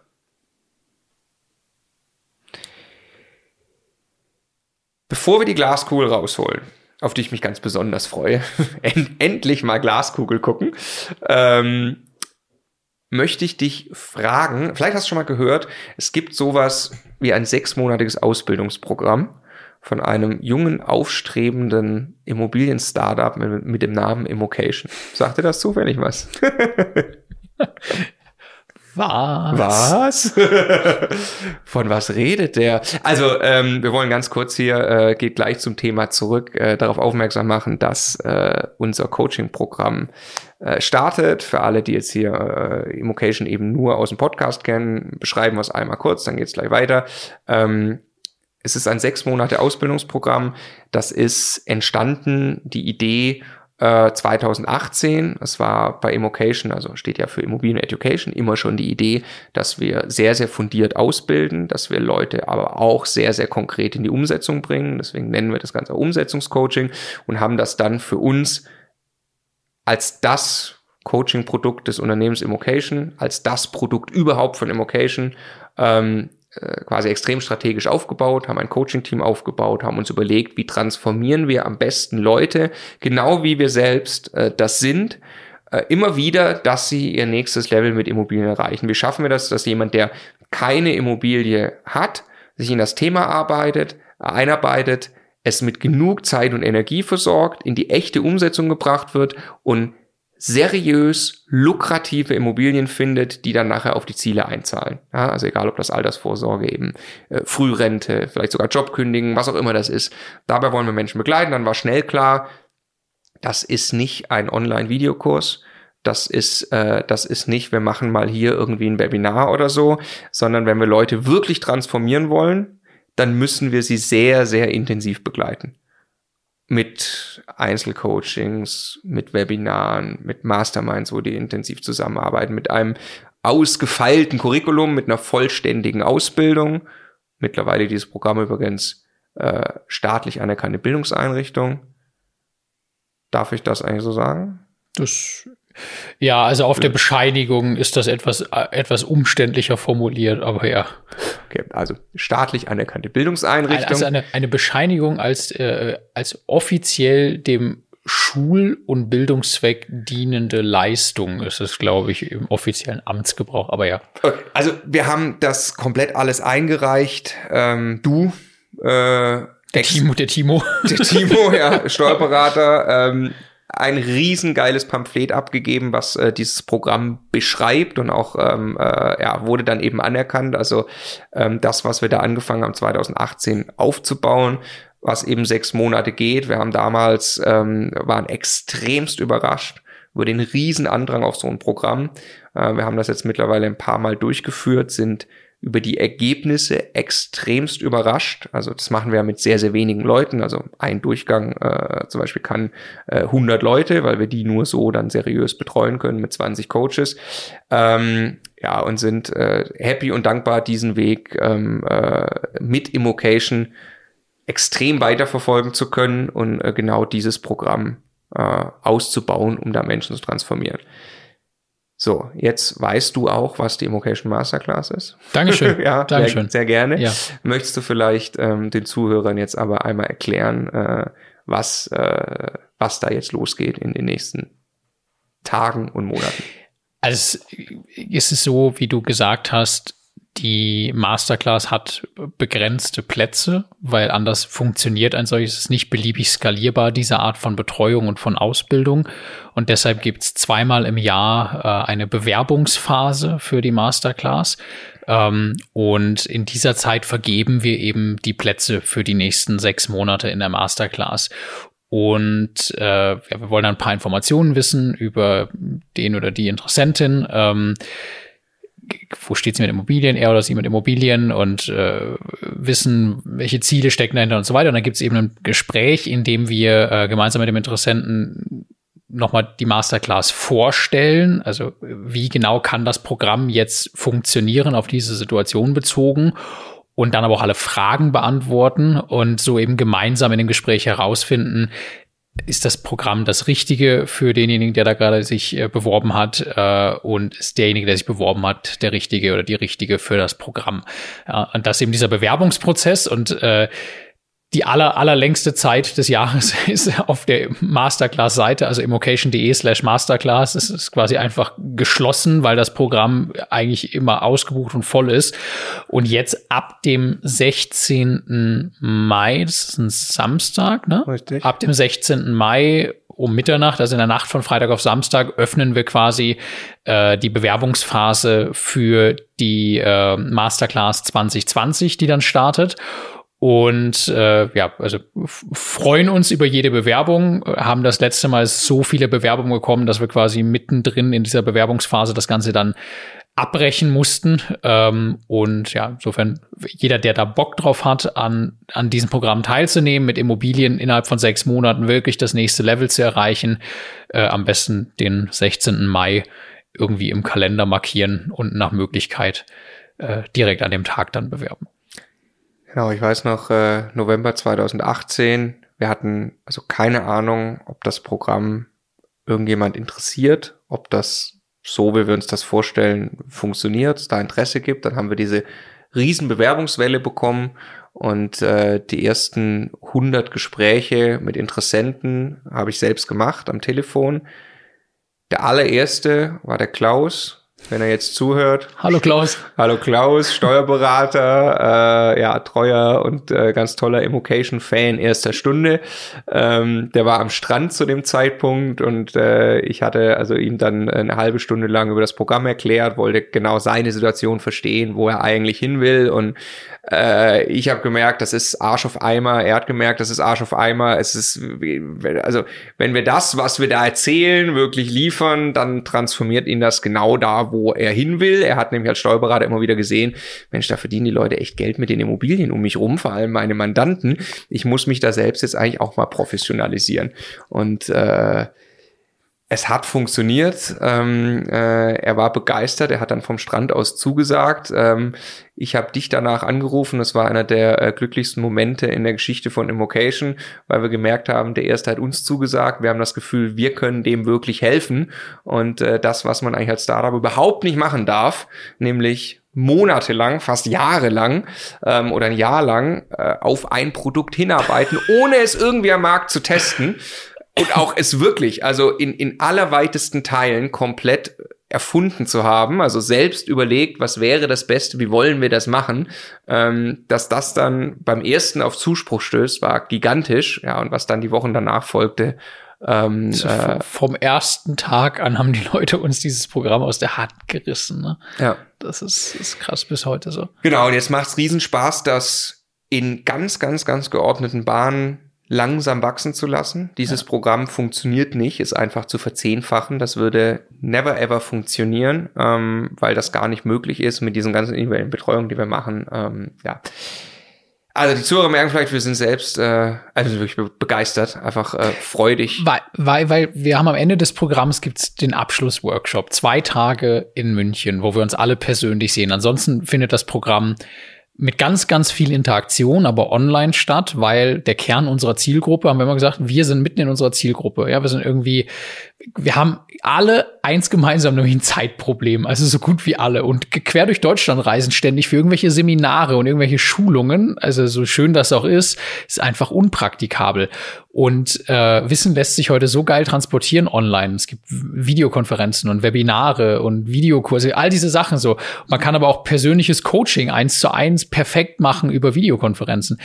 Aber wir haben am Ende trotzdem zum Netzwerken und um diesen letzten Schliff zu geben, haben wir diesen Abschlussworkshop. Und es ist jedes Mal der Hammer, wenn wir da sitzen und die Leute uns nach sechs Monaten erzählen, was sie in dieser Zeit getan und erreicht haben, wo es ständig Standing Ovations gibt, weil, weil irgendjemand so seinen Werdegang erzählt. Also ursprünglich wollte ich mal zwei, drei Wohnungen zur Altersvorsorge kaufen. So.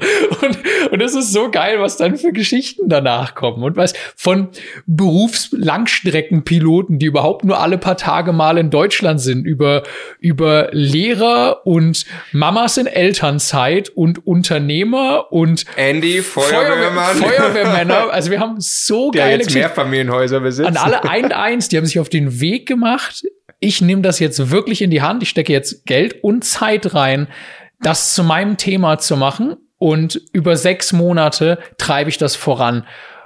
Und es ist einfach, es, bis heute, ich bin so happy. Jedes Mal, ich komme immer mit so einem Adrenalinpegel nach Hause und plapper von nichts anderem, wenn ich von diesem Wochenende nach Hause komme, weil es so geil ist, welche Geschichten da geschrieben werden. Ja, ja, ja das macht am, die, die, äh, die Maike, Äh, da wird es auch noch ein Interview geben, ähm, äh, hier zu hören und auch zu sehen auf dem YouTube-Kanal. Auch äh, Teilnehmerin jetzt aus dem jüngsten Durchgang. Äh, Im Prinzip erstmal wie wir, äh, weil eben auch ähm, super erfolgreich im Job, 80-Stunden-Woche ähm, und, und Immobilien haben ja unser beide Leben verändert. Also fundamental und signifikant verändert alles geändert, dass wir uns auf diesen Weg gegeben haben. Raus aus dem Angestellten. Wir haben dann äh, sogar eine Firma gegründet, die sich damit beschäftigt. Wir bauen aber einen Immobilienbestand auf, der uns ähm, äh, schon sehr früh die Zuversicht gegeben hat. Wir können auch kündigen und so weiter. Und äh, ich habe sie dann auch gefragt, weil wie war es in der Masterclass, war das und so. Und sie guckt mich an, voller Überzeugung, sagt, die Masterclass hat mein Leben verändert. Ja. Und das ist, das ist so, es ist so genial, dass wir daran arbeiten dürfen, dass das, was uns selbst auch widerfahren ist, ist eigentlich mit und zwar in, im engen Kontakt mit einer Gruppe von Leuten zu wiederholen, die einem dann solche Geschichten erzählen. Was im Übrigen ja auch die Coaches in der Masterclass äh, total begeistert. Also die dann auch gegenseitig irgendwelche WhatsApp-Nachrichten schicken. Der sowieso hat jetzt gerade sein Haus gekauft mit einer Rakete, so, weil ich habe ich hab mit dem das Coaching vor der Verhandlung gemacht oder die Sanierungsplanung oder was auch immer so. Das ist, ist geil. Also diese, ja. Das ist ja, ist, ist ja das Schönste, was Immocation leisten kann und warum wir angetreten sind, dass wir Menschen transformieren wollen, Leben verändern wollen, dass wir da jetzt ein, ein, ein Programm und äh, ein Produkt auf den Weg schicken durften. Ich glaube, das sind dafür beide sind, sind, sind wir beide extrem dankbar, dass das äh, genauso in die Richtung gelaufen ist und arbeiten mit großer Freude daran, das immer besser zu machen. Also, 16. Mai, Samstag um Mitternacht nicht auf Sonntag, sondern Nacht von Freitag. Immocation.de also, slash Masterclass. Genau, ich glaube, es reicht auch noch, wenn man am Morgen da sich bewirbt, kein, äh, kein Stress, aber ähm, äh, genau, bewerben und dann kriegt man da einen Termin und dann wird ja, das Wobei die Julia beim Bewerbungen sortieren schon auch nach Eingang geht. ja, ja, ja, richtig, richtig. Ja. Also wir freuen uns sehr, ähm, hoffen, das war okay, auch hier ähm, mal über ein Produkt zu reden ähm, äh, und wenn man auch ein bisschen raushört, dass wir einfach stolz sind auf das, was da mittlerweile entstanden ist. So, dann lass uns weitergehen und äh, die Glaskugel in den Mittelpunkt rücken. Ich gehe erstmal zur Umfrage und gucke mal, was andere so in der Glaskugel gesehen haben. Ähm, also ich lese nochmal genau erst Frage vor. Was glaubst du passiert jetzt mit den Immobilienpreisen? Haben wir wieder 182 aktive Immobilieninvestoren gefragt. 122 davon das ist also die meist angeklickteste Antwort von allen, die es hier in der ganzen Umfrage gibt, sagen. Über alle Fragen hinweg. Über alle Fragen hinweg sogar, sagen, ich gehe davon aus, dass in drei bis sechs Monaten gute Kaufgelegenheiten auf den Markt kommen muss ich jetzt, wäre ja jetzt auch nicht ganz blöd, wenn man dann zu dem Zeitpunkt in der Masterclass ist und Vollgas in der Akquise steckt. ja, du meintest das vorhin auch wieder. Wahrscheinlich werden das die erfolgreichsten Masterclass-Teilnehmer aller Zeiten. Die kaufintensivste, mal schätze ich tatsächlich wirklich. Ah, ja. äh, genau. Die, ja, also, klar. Also, glaubst du auch? Ja, ich glaube sogar, dass das kurzfristiger. Ich glaube nicht, dass das jetzt in drei bis sechs Monaten dann auf einmal so ist. Ich glaube, dass sich das jetzt einschleicht aber ja, die, also was passiert? Es gibt einfach Menschen, die auf einmal Immobilien verkaufen müssen. Also zum Beispiel Unternehmer, bei denen das äh, einfach in der Haftung drin ist oder die die Liquidität jetzt brauchen, um Mitarbeiter zu bezahlen oder es gibt tausend, tausend Gründe, warum Menschen auf einmal gerne äh, Steine zu Geld machen wollen. Und ähm, ich glaube, ich glaube, dass das schneller geht. Ich glaube, also wir haben es ja jetzt schon beobachtet. Also es ist eigentlich Fakt, dass es schon, dass es schon existiert, dieses Phänomen. Und äh, die Frage ist jetzt, führt das jetzt in der Breite zu irgendwie einem Rückgang der Kaufpreise? Das weiß ich nicht mal mehr. Also ich glaube gar nicht unbedingt daran, dass das jetzt in der Breite überall 10, 20 Prozent runtergeht, weil ich glaube, dass Immobilienmärkte viel zu unterschiedlich dafür sind. München zum Beispiel ist einfach ein so krass nachfragegetriebener Markt. Hier glaube ich eher, dass ein bisschen weniger Transaktionen zustande kommen, aber gar nicht, dass die Preise runtergehen.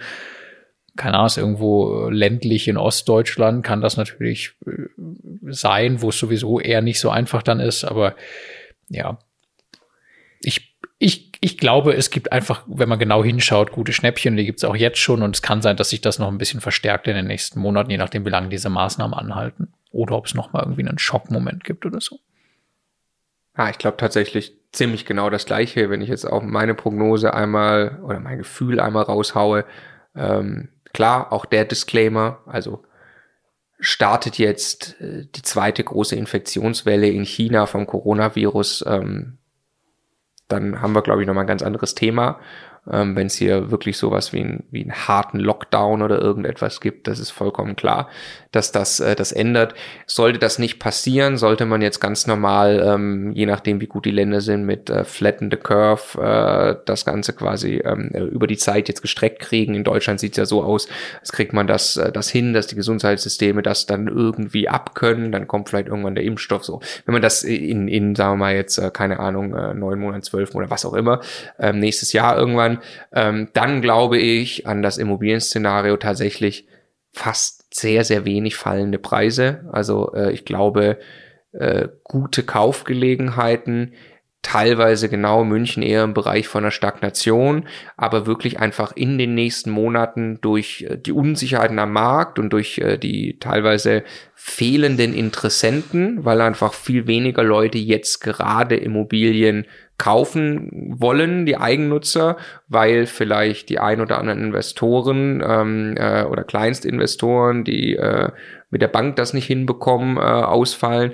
Deshalb glaube ich an die Kaufgelegenheiten und nicht mal an stark fallende Preise, äh, wie gesagt. Und danach, glaube ich, geht es im Prinzip weiter, wie es gerade ist, weil alles andere ist komplett gleich geblieben. Also Angebot, Nachfrage in den einzelnen Teilmärkten jeweils, es hat sich nichts geändert. Es wollen immer noch die gleichen Leute in München und in Berlin wohnen wie vorher. Ja. Und es fehlen immer noch die gleiche Anzahl an Wohnungen und Leute werden, sobald sie ihr normales Gehalt wieder haben, immer noch ähnlich viel bereit sein, an Miete zu bezahlen für die gleichen Wohnungen. Und also das ist tatsächlich, das ist, ich glaube, das auch ich glaube auch, dass irgendwelche Szenarien mit Vermögenssteuern und sowas, dass das, also klar kann das sein, dass über sowas diskutiert wird und dass sowas vielleicht irgendwie irgendwann mal kommt, aber ich glaube überhaupt nicht, dass das substanziell irgendwas ändert. Und selbst wenn nochmal ein solcher Schockmoment kommt, wenn wir jetzt eine große zweite Welle kriegen und Maßnahmen nochmal verschärft werden, ich meine, wir sind ja in dem Prozess, das sehr, sehr langsam zu lockern in Deutschland,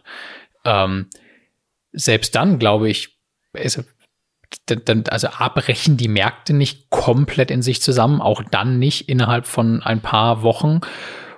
Und ich glaube, auch das ist eigentlich wieder nur eine Chance, sich zu differenzieren von anderen Marktteilnehmern. Also ich glaube, dass jede Art von Unsicherheit und von Veränderung und so weiter, die Leute davon abhält, sich an diesem Markt zu beteiligen, eine Chance ist für diejenigen, die mit einem klaren Kopf und, und Verstand einfach an den Einzeldeal rangehen und immer noch erkennen, okay, das ist jetzt gerade einfach wirklich ein vernünftiger Deal und den kann ich jetzt gerade unter diesen Rahmenbedingungen machen, in denen ich jetzt gerade bin. Und wenn ich jetzt mit dem Verkäufer verhandeln muss, dass ich vier Wochen später bezahle, weil ich vier Wochen länger für mein Darlehen brauche, ja, dann mache ich das halt. Und wenn der Preis 10.000 Euro niedriger sein muss als vorher, damit ich, weiß nicht was, noch ein bisschen Puffer drin habe für eine Entwicklung am, Verkäu am, am, äh, am Preis, man, gut, muss ich halt das als Kriterium festlegen. Aber das verhindert das ja alles nicht. Ich glaube, das, das alles ist der Grund dafür, warum jemand zum Beispiel, jetzt greife ich nochmal raus, der Max aus unserem Coaching-Team sagt, alles klar, Attacke auf Akquise. So, weil ich fahre die Akquise hoch. Entscheidend tue ich in dem Moment, wo ich beim Notar sitze und mir ein Urteil für diesen einzelnen Deal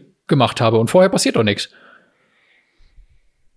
Sagen übrigens 26 von 182, ich kaufe jetzt erst recht und suche noch intensiver. Das sind die Maxes, die die Akquise hochfahren. Das sind auch wir, kann man sagen. Ja. 60 sagen, ich kaufe so weiter wie vorher. Ähm, 65 sagen, ich äh, kaufe, aber nur bessere Deals. Also ich lege einen härteren Maßstab an, weil ich möchte jetzt auch irgendwie von der Situation profitieren. Ich will ein bisschen Risikopuffer haben. Ja. Genau. Äh, 35 warten auf deutlich bessere Deals. Und äh, 19 sagen wir müssen, nein, ich habe jetzt erstmal andere Sorgen. Das war nämlich auch noch eine Frage, die wir hatten mit kaufst du weiter Immobilien. Ähm, was ist denn mit Rezession? Also nehmen wir mal an, das schlittert jetzt, also das Ganze, das geht wirklich den Firmen schlechter, Gehälter gehen irgendwie zurück. Gibt es dieses Szenario? Also klar gibt es das. Ähm, äh, das drückt dann zum Beispiel auf Mieten. Glaubst du sowas? Das wiederum drückt ja dann irgendwie auf Immobilienpreis. Also ist ja, ist ja der wichtige Punkt erstmal, das, das, deswegen frage ich nochmal, als, also als Buy-and-Hold-Investor, Also wir wollen ja in den nächsten Monaten ganz speziell Buy and Hold. Wir wollen jetzt Immobilien kaufen, die Cashflow abwerfen. Das wollen wir auch schon vor der Corona-Krise und glauben, wir steigen da jetzt etwas besser ein. Das ganze Buy and Hold Schiff gerät ja nur ins Wanken, wenn man plötzlich deutliche Mietrückgänge in irgendeiner Form sehen würde. Glaubst du, dass Mieten zurückgehen können? Was muss denn passieren, damit Mieten zurückgehen? Also Mietausfall ist ja das eine, aber damit eine Miete zurückgeht, man, es gibt einen Mietvertrag, da muss ja. jemand umziehen ja. und muss, also da muss eine Wohnung leer sein, bei der muss jemand bereit sein, zu einer niedrigeren Miete einen Mieter aufzunehmen. Und dann muss jemand umziehen, was mit erheblichen Transaktionskosten, emotionaler Belastung und so weiter verbunden ist. Das ist ein sehr, sehr, sehr träger Markt. Deshalb haben wir auch 2008 so gut wie keine Bewegung an den Vermietungspreisen gesehen, obwohl es eigentlich ein riesen Immobilien- und Bankenchaos gab. Das ist extrem interessant, diese beiden Kurven übereinander zu legen. 2008 Immobilienpreise, Kaufpreise, ja. Ja, massivst betroffen, richtig krass runter geht die Kurve, ja. während die Mieten ganz gemütlich mit der Inflation weiter steigen. Genau. Ja. Ganz krass. Nee, ich glaube, dass, nein, ich, ich bin kein Volkswirt und jetzt ist tatsächlich für mich die Grenze der Glaskugel dann irgendwann erreicht. Äh, aber ich, ich persönlich glaube, dass nach all meinem wirtschaftlichen Verständnis und Immobilienmarktverständnis nicht, dass es ernsthaften Einfluss auf die Mieten haben wir substanziell. Ich glaube, dass andere Sachen wie Mietpreisbremse, Mietendeckel in Berlin und dann jetzt Volksbegehren in diese Richtung, dass das viel, viel größere und realere Risiken sind. Dann möchte ich langsam in Richtung Ende kommen mit äh, einer Frage, die wir auch noch den 182 Leuten gestellt haben, äh, die da heißt, wie sicher fühlen sich Wohnimmobilien? Ganz wichtig, ja, das ist, glaube ich, wirklich ein also Disclaimer, den immer machen muss damit Gewerbe. Wie sicher fühlen sich Wohnimmobilien gerade für dich an? 10 heißt sehr, sehr sicher, 1 heißt maximal unsicher oder 0. Im Durchschnitt haben die Leute angegeben 7,63 es gab zwei Leute, die haben gesagt, bei eins nur, also extrem unsicher, zwei Leute bei zwei, zwei Leute bei drei. Und dann wird das ein bisschen mehr und die mit Abstand meistgegebene Antwort ist acht mit ähm, 69 Mal angeklickt. Acht also, ist ja auch so schon eigentlich alles in Ordnung, aber irgendwie auch komisch, jetzt mehr zu geben. Irgendwie eine 10 kann man jetzt auch nicht geben, haben aber trotzdem übrigens 20 Leute gemacht, eine 10 gegeben. Ähm, ich glaube, äh, einer aus dem Coaching-Team wollte auch eine Elf geben, ähm, aber äh, ging nicht. Ähm, ist auch im Coaching-Team, glaube ich, die Verteilung. Also es gibt auch äh, ein, zwei Coaches, die wirklich sagen, oh, ist jetzt nicht so gerade gut meine Stimmung. Ähm, äh, Hängt doch immer davon ab, was für ein Modell sie fahren. Genau, also Wohnimmobilien, Buy and Hold, haben wir, glaube ich, mehrfach gesagt. Äh, wir sind tiefenentspannt, was der Aktualisation anbelangt und wir sind bombenguter Stimmung, was das Ganze nach vorne geblickt bedeutet und möglicherweise an Chancen mit sich bringt. Wir bitten euch ja so gerne an dieser Stelle, uns einmal zu bewerten, diesen Podcast. Das wäre ganz großartig mit fünf Sternen. Die Lara macht ja bei uns im Team das Podcast-Projekt. Vielen Dank, Lara, an der Stelle für einen ganz tollen Podcast. Weißt du, was sie zu mir gesagt hat, als ich gesagt habe, könnt ihr bitte, ähm, also habe ich im Podcast darum gebeten, eine iTunes-Bewertung mit äh, fünf Sternen uns zu geben. Ich bin gespannt. Es gibt gar keine Sterne. Äh, iTunes Store, Marco, das ist ja voll 90er. Weißt du nicht, dass das mittlerweile Apple Podcast heißt? also, Punkt Nummer eins, Lara, du bist jetzt auch nicht Jahrzehnte jünger als ich, ja, möchte ich an der Stelle mal sagen. Und äh, Punkt Nummer zwei, äh, also bitte bewertet uns, würde uns sehr freuen mit fünf Sternen und zwar in der Apple Podcast App. Bei denen Dort die, ist nämlich der Podcast. Bei denen die Apple äh, genauso blöd finden wie ich, dürft es auch gerne in der Google Podcast App machen. Also es ist, äh, es ist ein Konflikt zwischen Stefan und mir. Ähm, ähm, Apple, Apple versus Android. Du bist Android Nein, und Windows. Eigentlich ist ne? kein Konflikt du liegst einfach falsch und willst es nicht einsehen. genau. ähm, ja, das äh, zeigt sich auch daran, dass dieser Podcast am allermeisten gehört wird über Apple Podcast. Das würde ich gerne ändern mit jedem, der, der Google Podcast nutzt. Also es wäre ganz toll, äh, wenn euch das gefällt, eine 5-Sterne-Bewertung, Feedback freuen wir uns auch an podcast.immocation.de. Äh, und ganz zum Schluss noch, ich glaube, wir hatten noch gar nicht darüber geredet, dass die Masterclass startet wenn ich teilnehmen möchte, Stefan, könntest du mir noch mal sagen, was ich tun muss, bitte? Genau, vielleicht jetzt am Ende der Podcast-Folge, nach dem Bewerten. also Podcast-App schließen, nee, Apple Podcast auch mal fünf Sterne geben, dann App schließen und dann was tun? Nein, Spaß beiseite. Dann immocation.de slash masterclass und da gibt es alle weiteren Infos und auch die Möglichkeit zum Bewerben. Das würde uns sehr freuen. Es war eine große Freude, Stefan, mit dir einmal diese äh, Corona-Thematik aufzuarbeiten. Ich freue mich schon auf unser nächstes Gespräch.